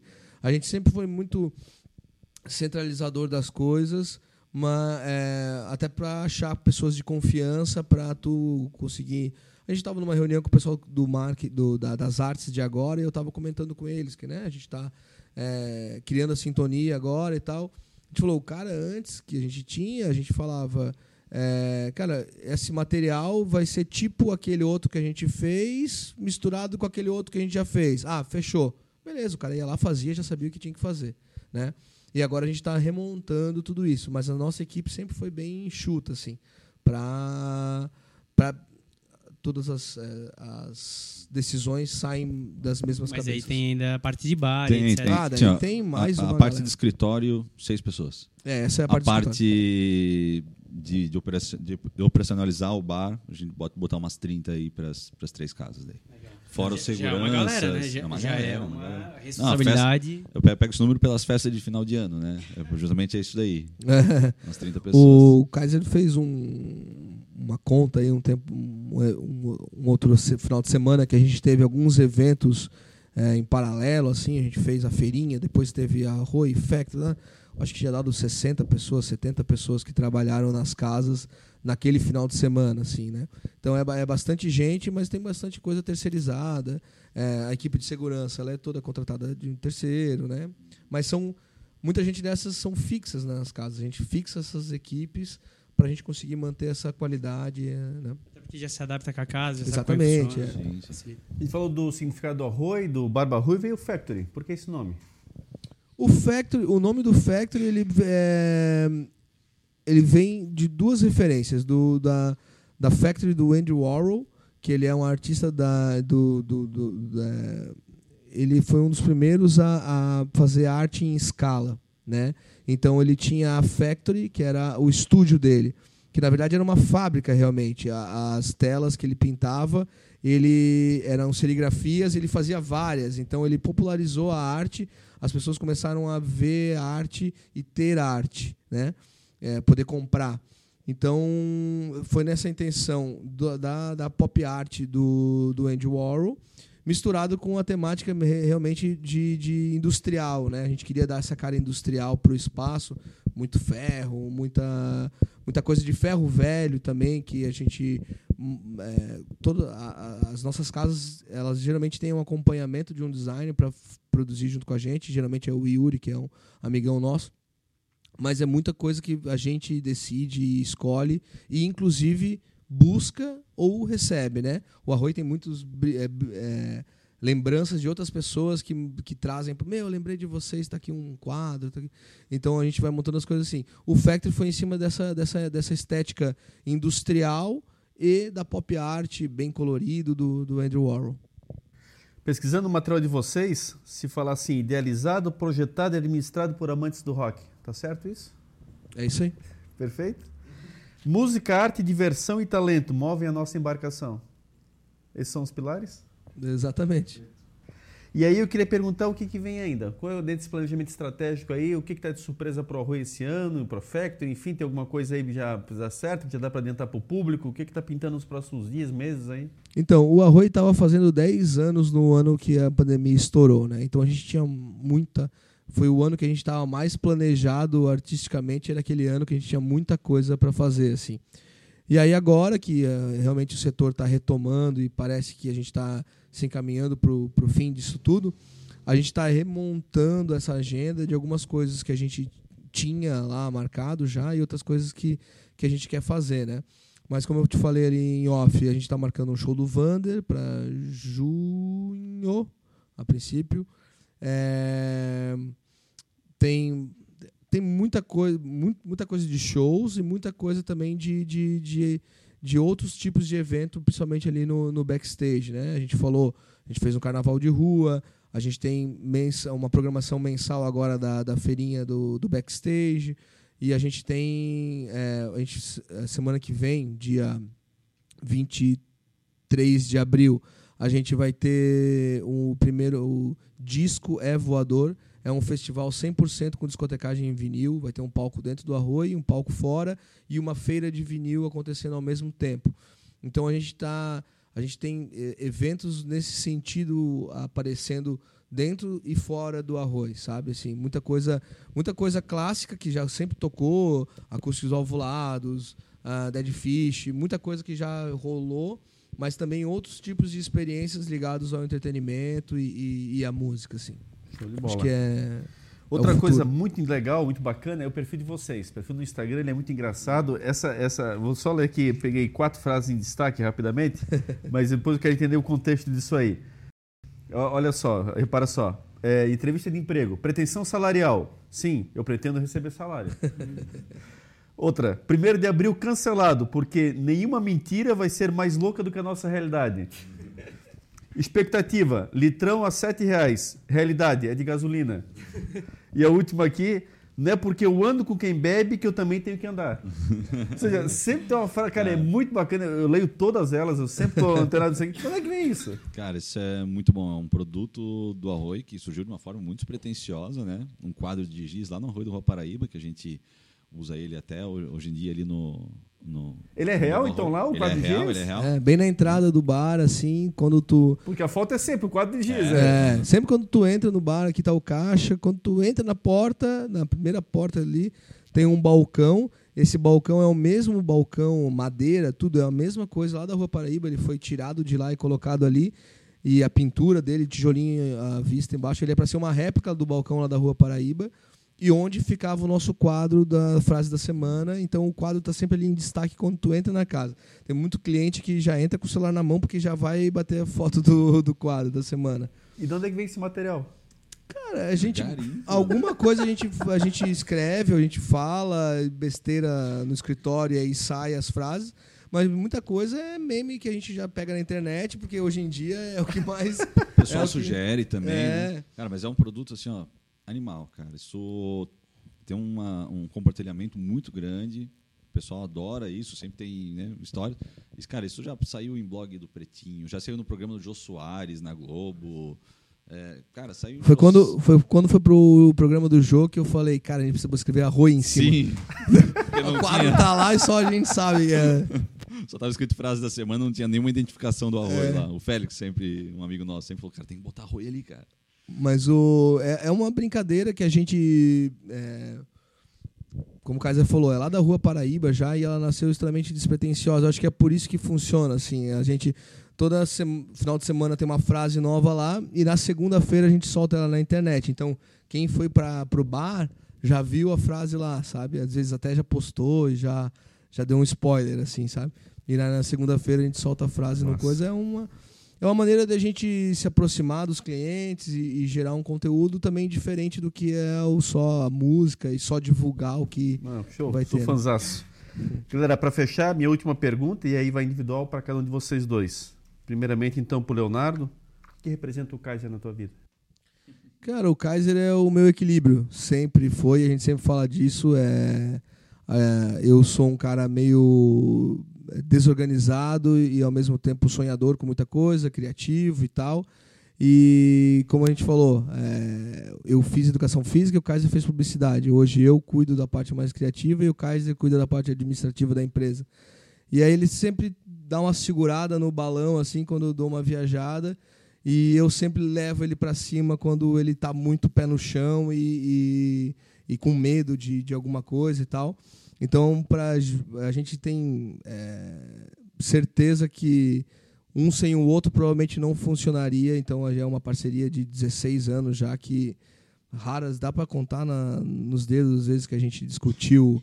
É, a gente né, briga, a gente fala coisa, a gente é, é, critica ou se cobra e tal, mas é uma coisa extremamente saudável e é uma coisa que a gente vê facilmente que é um equilíbrio, assim, é uma coisa que um sem o outro talvez não funcionaria. O Kaiser falou uma vez que é, eu sem ele já teria quebrado e ele sem mim talvez nunca teria feito um bar, sabe? Então é mais ou menos isso. Kaiser, para você, para você chamas ele de bis, né? O bis na tua vida, cara. Cara, é, acho que é a mesma coisa, diria a mesma coisa. A gente tem um equilíbrio aí na sociedade aí que funciona muito bem. É realmente isso. Acho que o bicho teria quebrado sem, sem, sem a minha parceria, mas eu também estaria fazendo. Não teria tanta coragem, talvez, para fazer algumas coisas. Então acho que dá um equilíbrio bacana e é nossa receita, assim, sabe? Show de bola, cara. Galera, é isso aí. Para mim, completo. Completasse mesmo um show de, acima de tudo, de demonstração da verdade, daquilo que de fato os caras são, da história que eles conduzem, não é à toa o sucesso, as iniciativas, o empreendedorismo é, literalmente são heróis num segmento que é muito complexo, muito difícil. Muitos já estiveram aí, já não estão mais nem para contar história, muitos já passaram, a gente nem consegue mais lembrar. Alguns até falaram da Dona D ali, também de saudosa lembrança, e tantos que infelizmente não conseguiram dar prosseguimento. E os caras estão aí, firme forte, e de fato puderam aí com certeza abrilhantar os nossos internautas aí com muita coisa que só espelha o que eles são. A verdade, competência, o sucesso vem de acordo com essas particularidades. Fantástico, né? Os nossos ouvintes aí pediram tanto e tá aí, tá uma grande aula, né? Uma, uma, dois empreendedores que começaram de um sonho, hoje tem aí três negócios fortíssimos na cidade, super bem frequentados, nichados e, sem dúvida nenhuma, se divertindo com o que fazem. Então, eu diria que até o, é o segredo maior que tem, né? Você trabalhar com o que gosta. E eles conseguem fazer isso, tá aí nítido a paixão que eles têm pelo que eles fazem. E, sem dúvida nenhuma, é o grande propulsor do sucesso deles. Então, parabenizar esses dois ainda jovens que têm esse negócio de muito sucesso. Sem dúvida nenhuma, ainda vai muito mais longe.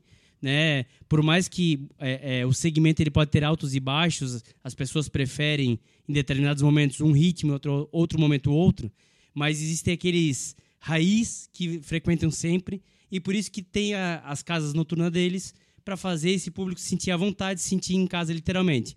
Então, é, agradecer a você que acompanhou esse episódio todo conosco, dizer que é para você.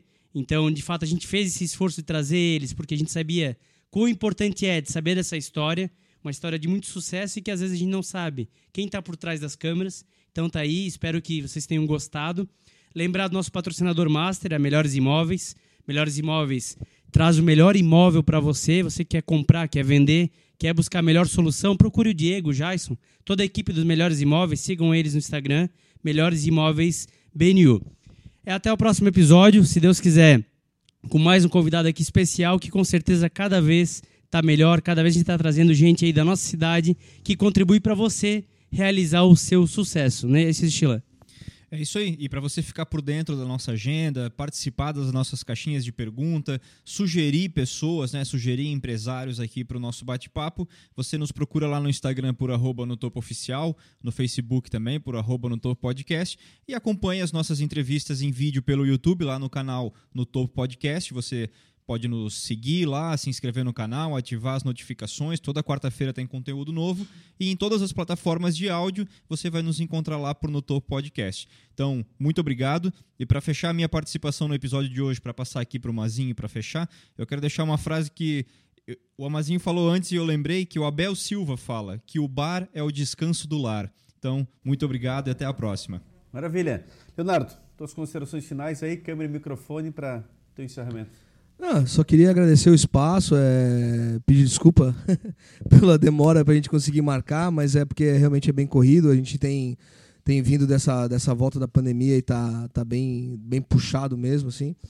É, e agradecer o espaço, agradecer a, a, a, a, forma que vocês trouxeram as perguntas também foi muito legal. É sempre muito legal contar a nossa história. É, obrigado mesmo. Até uma próxima. Beleza. Caio. Pessoal, obrigado. É, recepção muito boa, papo muito informal e, e, de conteúdo. Tá? Parabéns pela condução e pelo, pelo trabalho que vocês estão fazendo aí. Maravilha. Então é isso. Vamos encerrando. Quero que a gente possa, acima de tudo, ainda aplaudir muito vocês, que Deus abençoe e ilumine, que vocês possam continuar em frente com essa vontade. O Edinho colocou muito bem com essa paixão de vocês fazerem o que gostam, dá para ver nos olhos de vocês, na fala.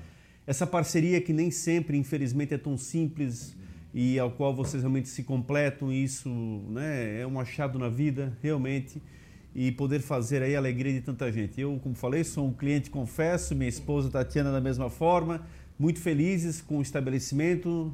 Vandervildo, vou estar lá com certeza, é pode aguardar aqui na minha agenda, vou pontuar assim que sair a data. Enfim, tantas outras atrações que a gente realmente fica feliz por ter em Blumenau realmente a possibilidade de estar exatamente tendo acesso a essas situações. Então que vocês possam continuar seguindo em frente. E aqui no topo, os nossos aplausos e a gente vai continuar aí torcendo muito por vocês, com certeza. Obrigado. A você que esteve conosco até esse horário, batemos inclusive aí o nosso recorde de entrevista, nunca vamos tão longe assim, mas um papo muito bom, descontraído, acima de tudo com responsabilidade, onde a gente trouxe aqui casos de sucesso num ramo que não é tão divulgado, é mais, né, os bastidores sempre ficam lá por segundo, terceiro plano, e aqui a gente quis fazer o contrário, demonstrar como é que funciona qual é o empenho durante uma semana inteira para que você possa muitas vezes ter uma noite de prazer, uma noite gostosa, divertida, o que, que rola por trás disso tudo. E aqui a gente trouxe duas pessoas de referência e que tem realmente uma história muito bonita na cidade de Blumenau. Então, que você possa ter aproveitado esse episódio, como tantos outros, e possa continuar conosco. Compartilhe, curta, faça com que esse episódio possa chegar ainda mais longe. Estamos em todas as plataformas sociais para poder aí facilitar e fazer com que esse conteúdo de qualidade chegue também até você. Obrigado mais uma vez por essa audiência tão especial. Um grande abraço a todos. Até o próximo episódio, com certeza, da mesma forma, tão especial. Valeu, até lá.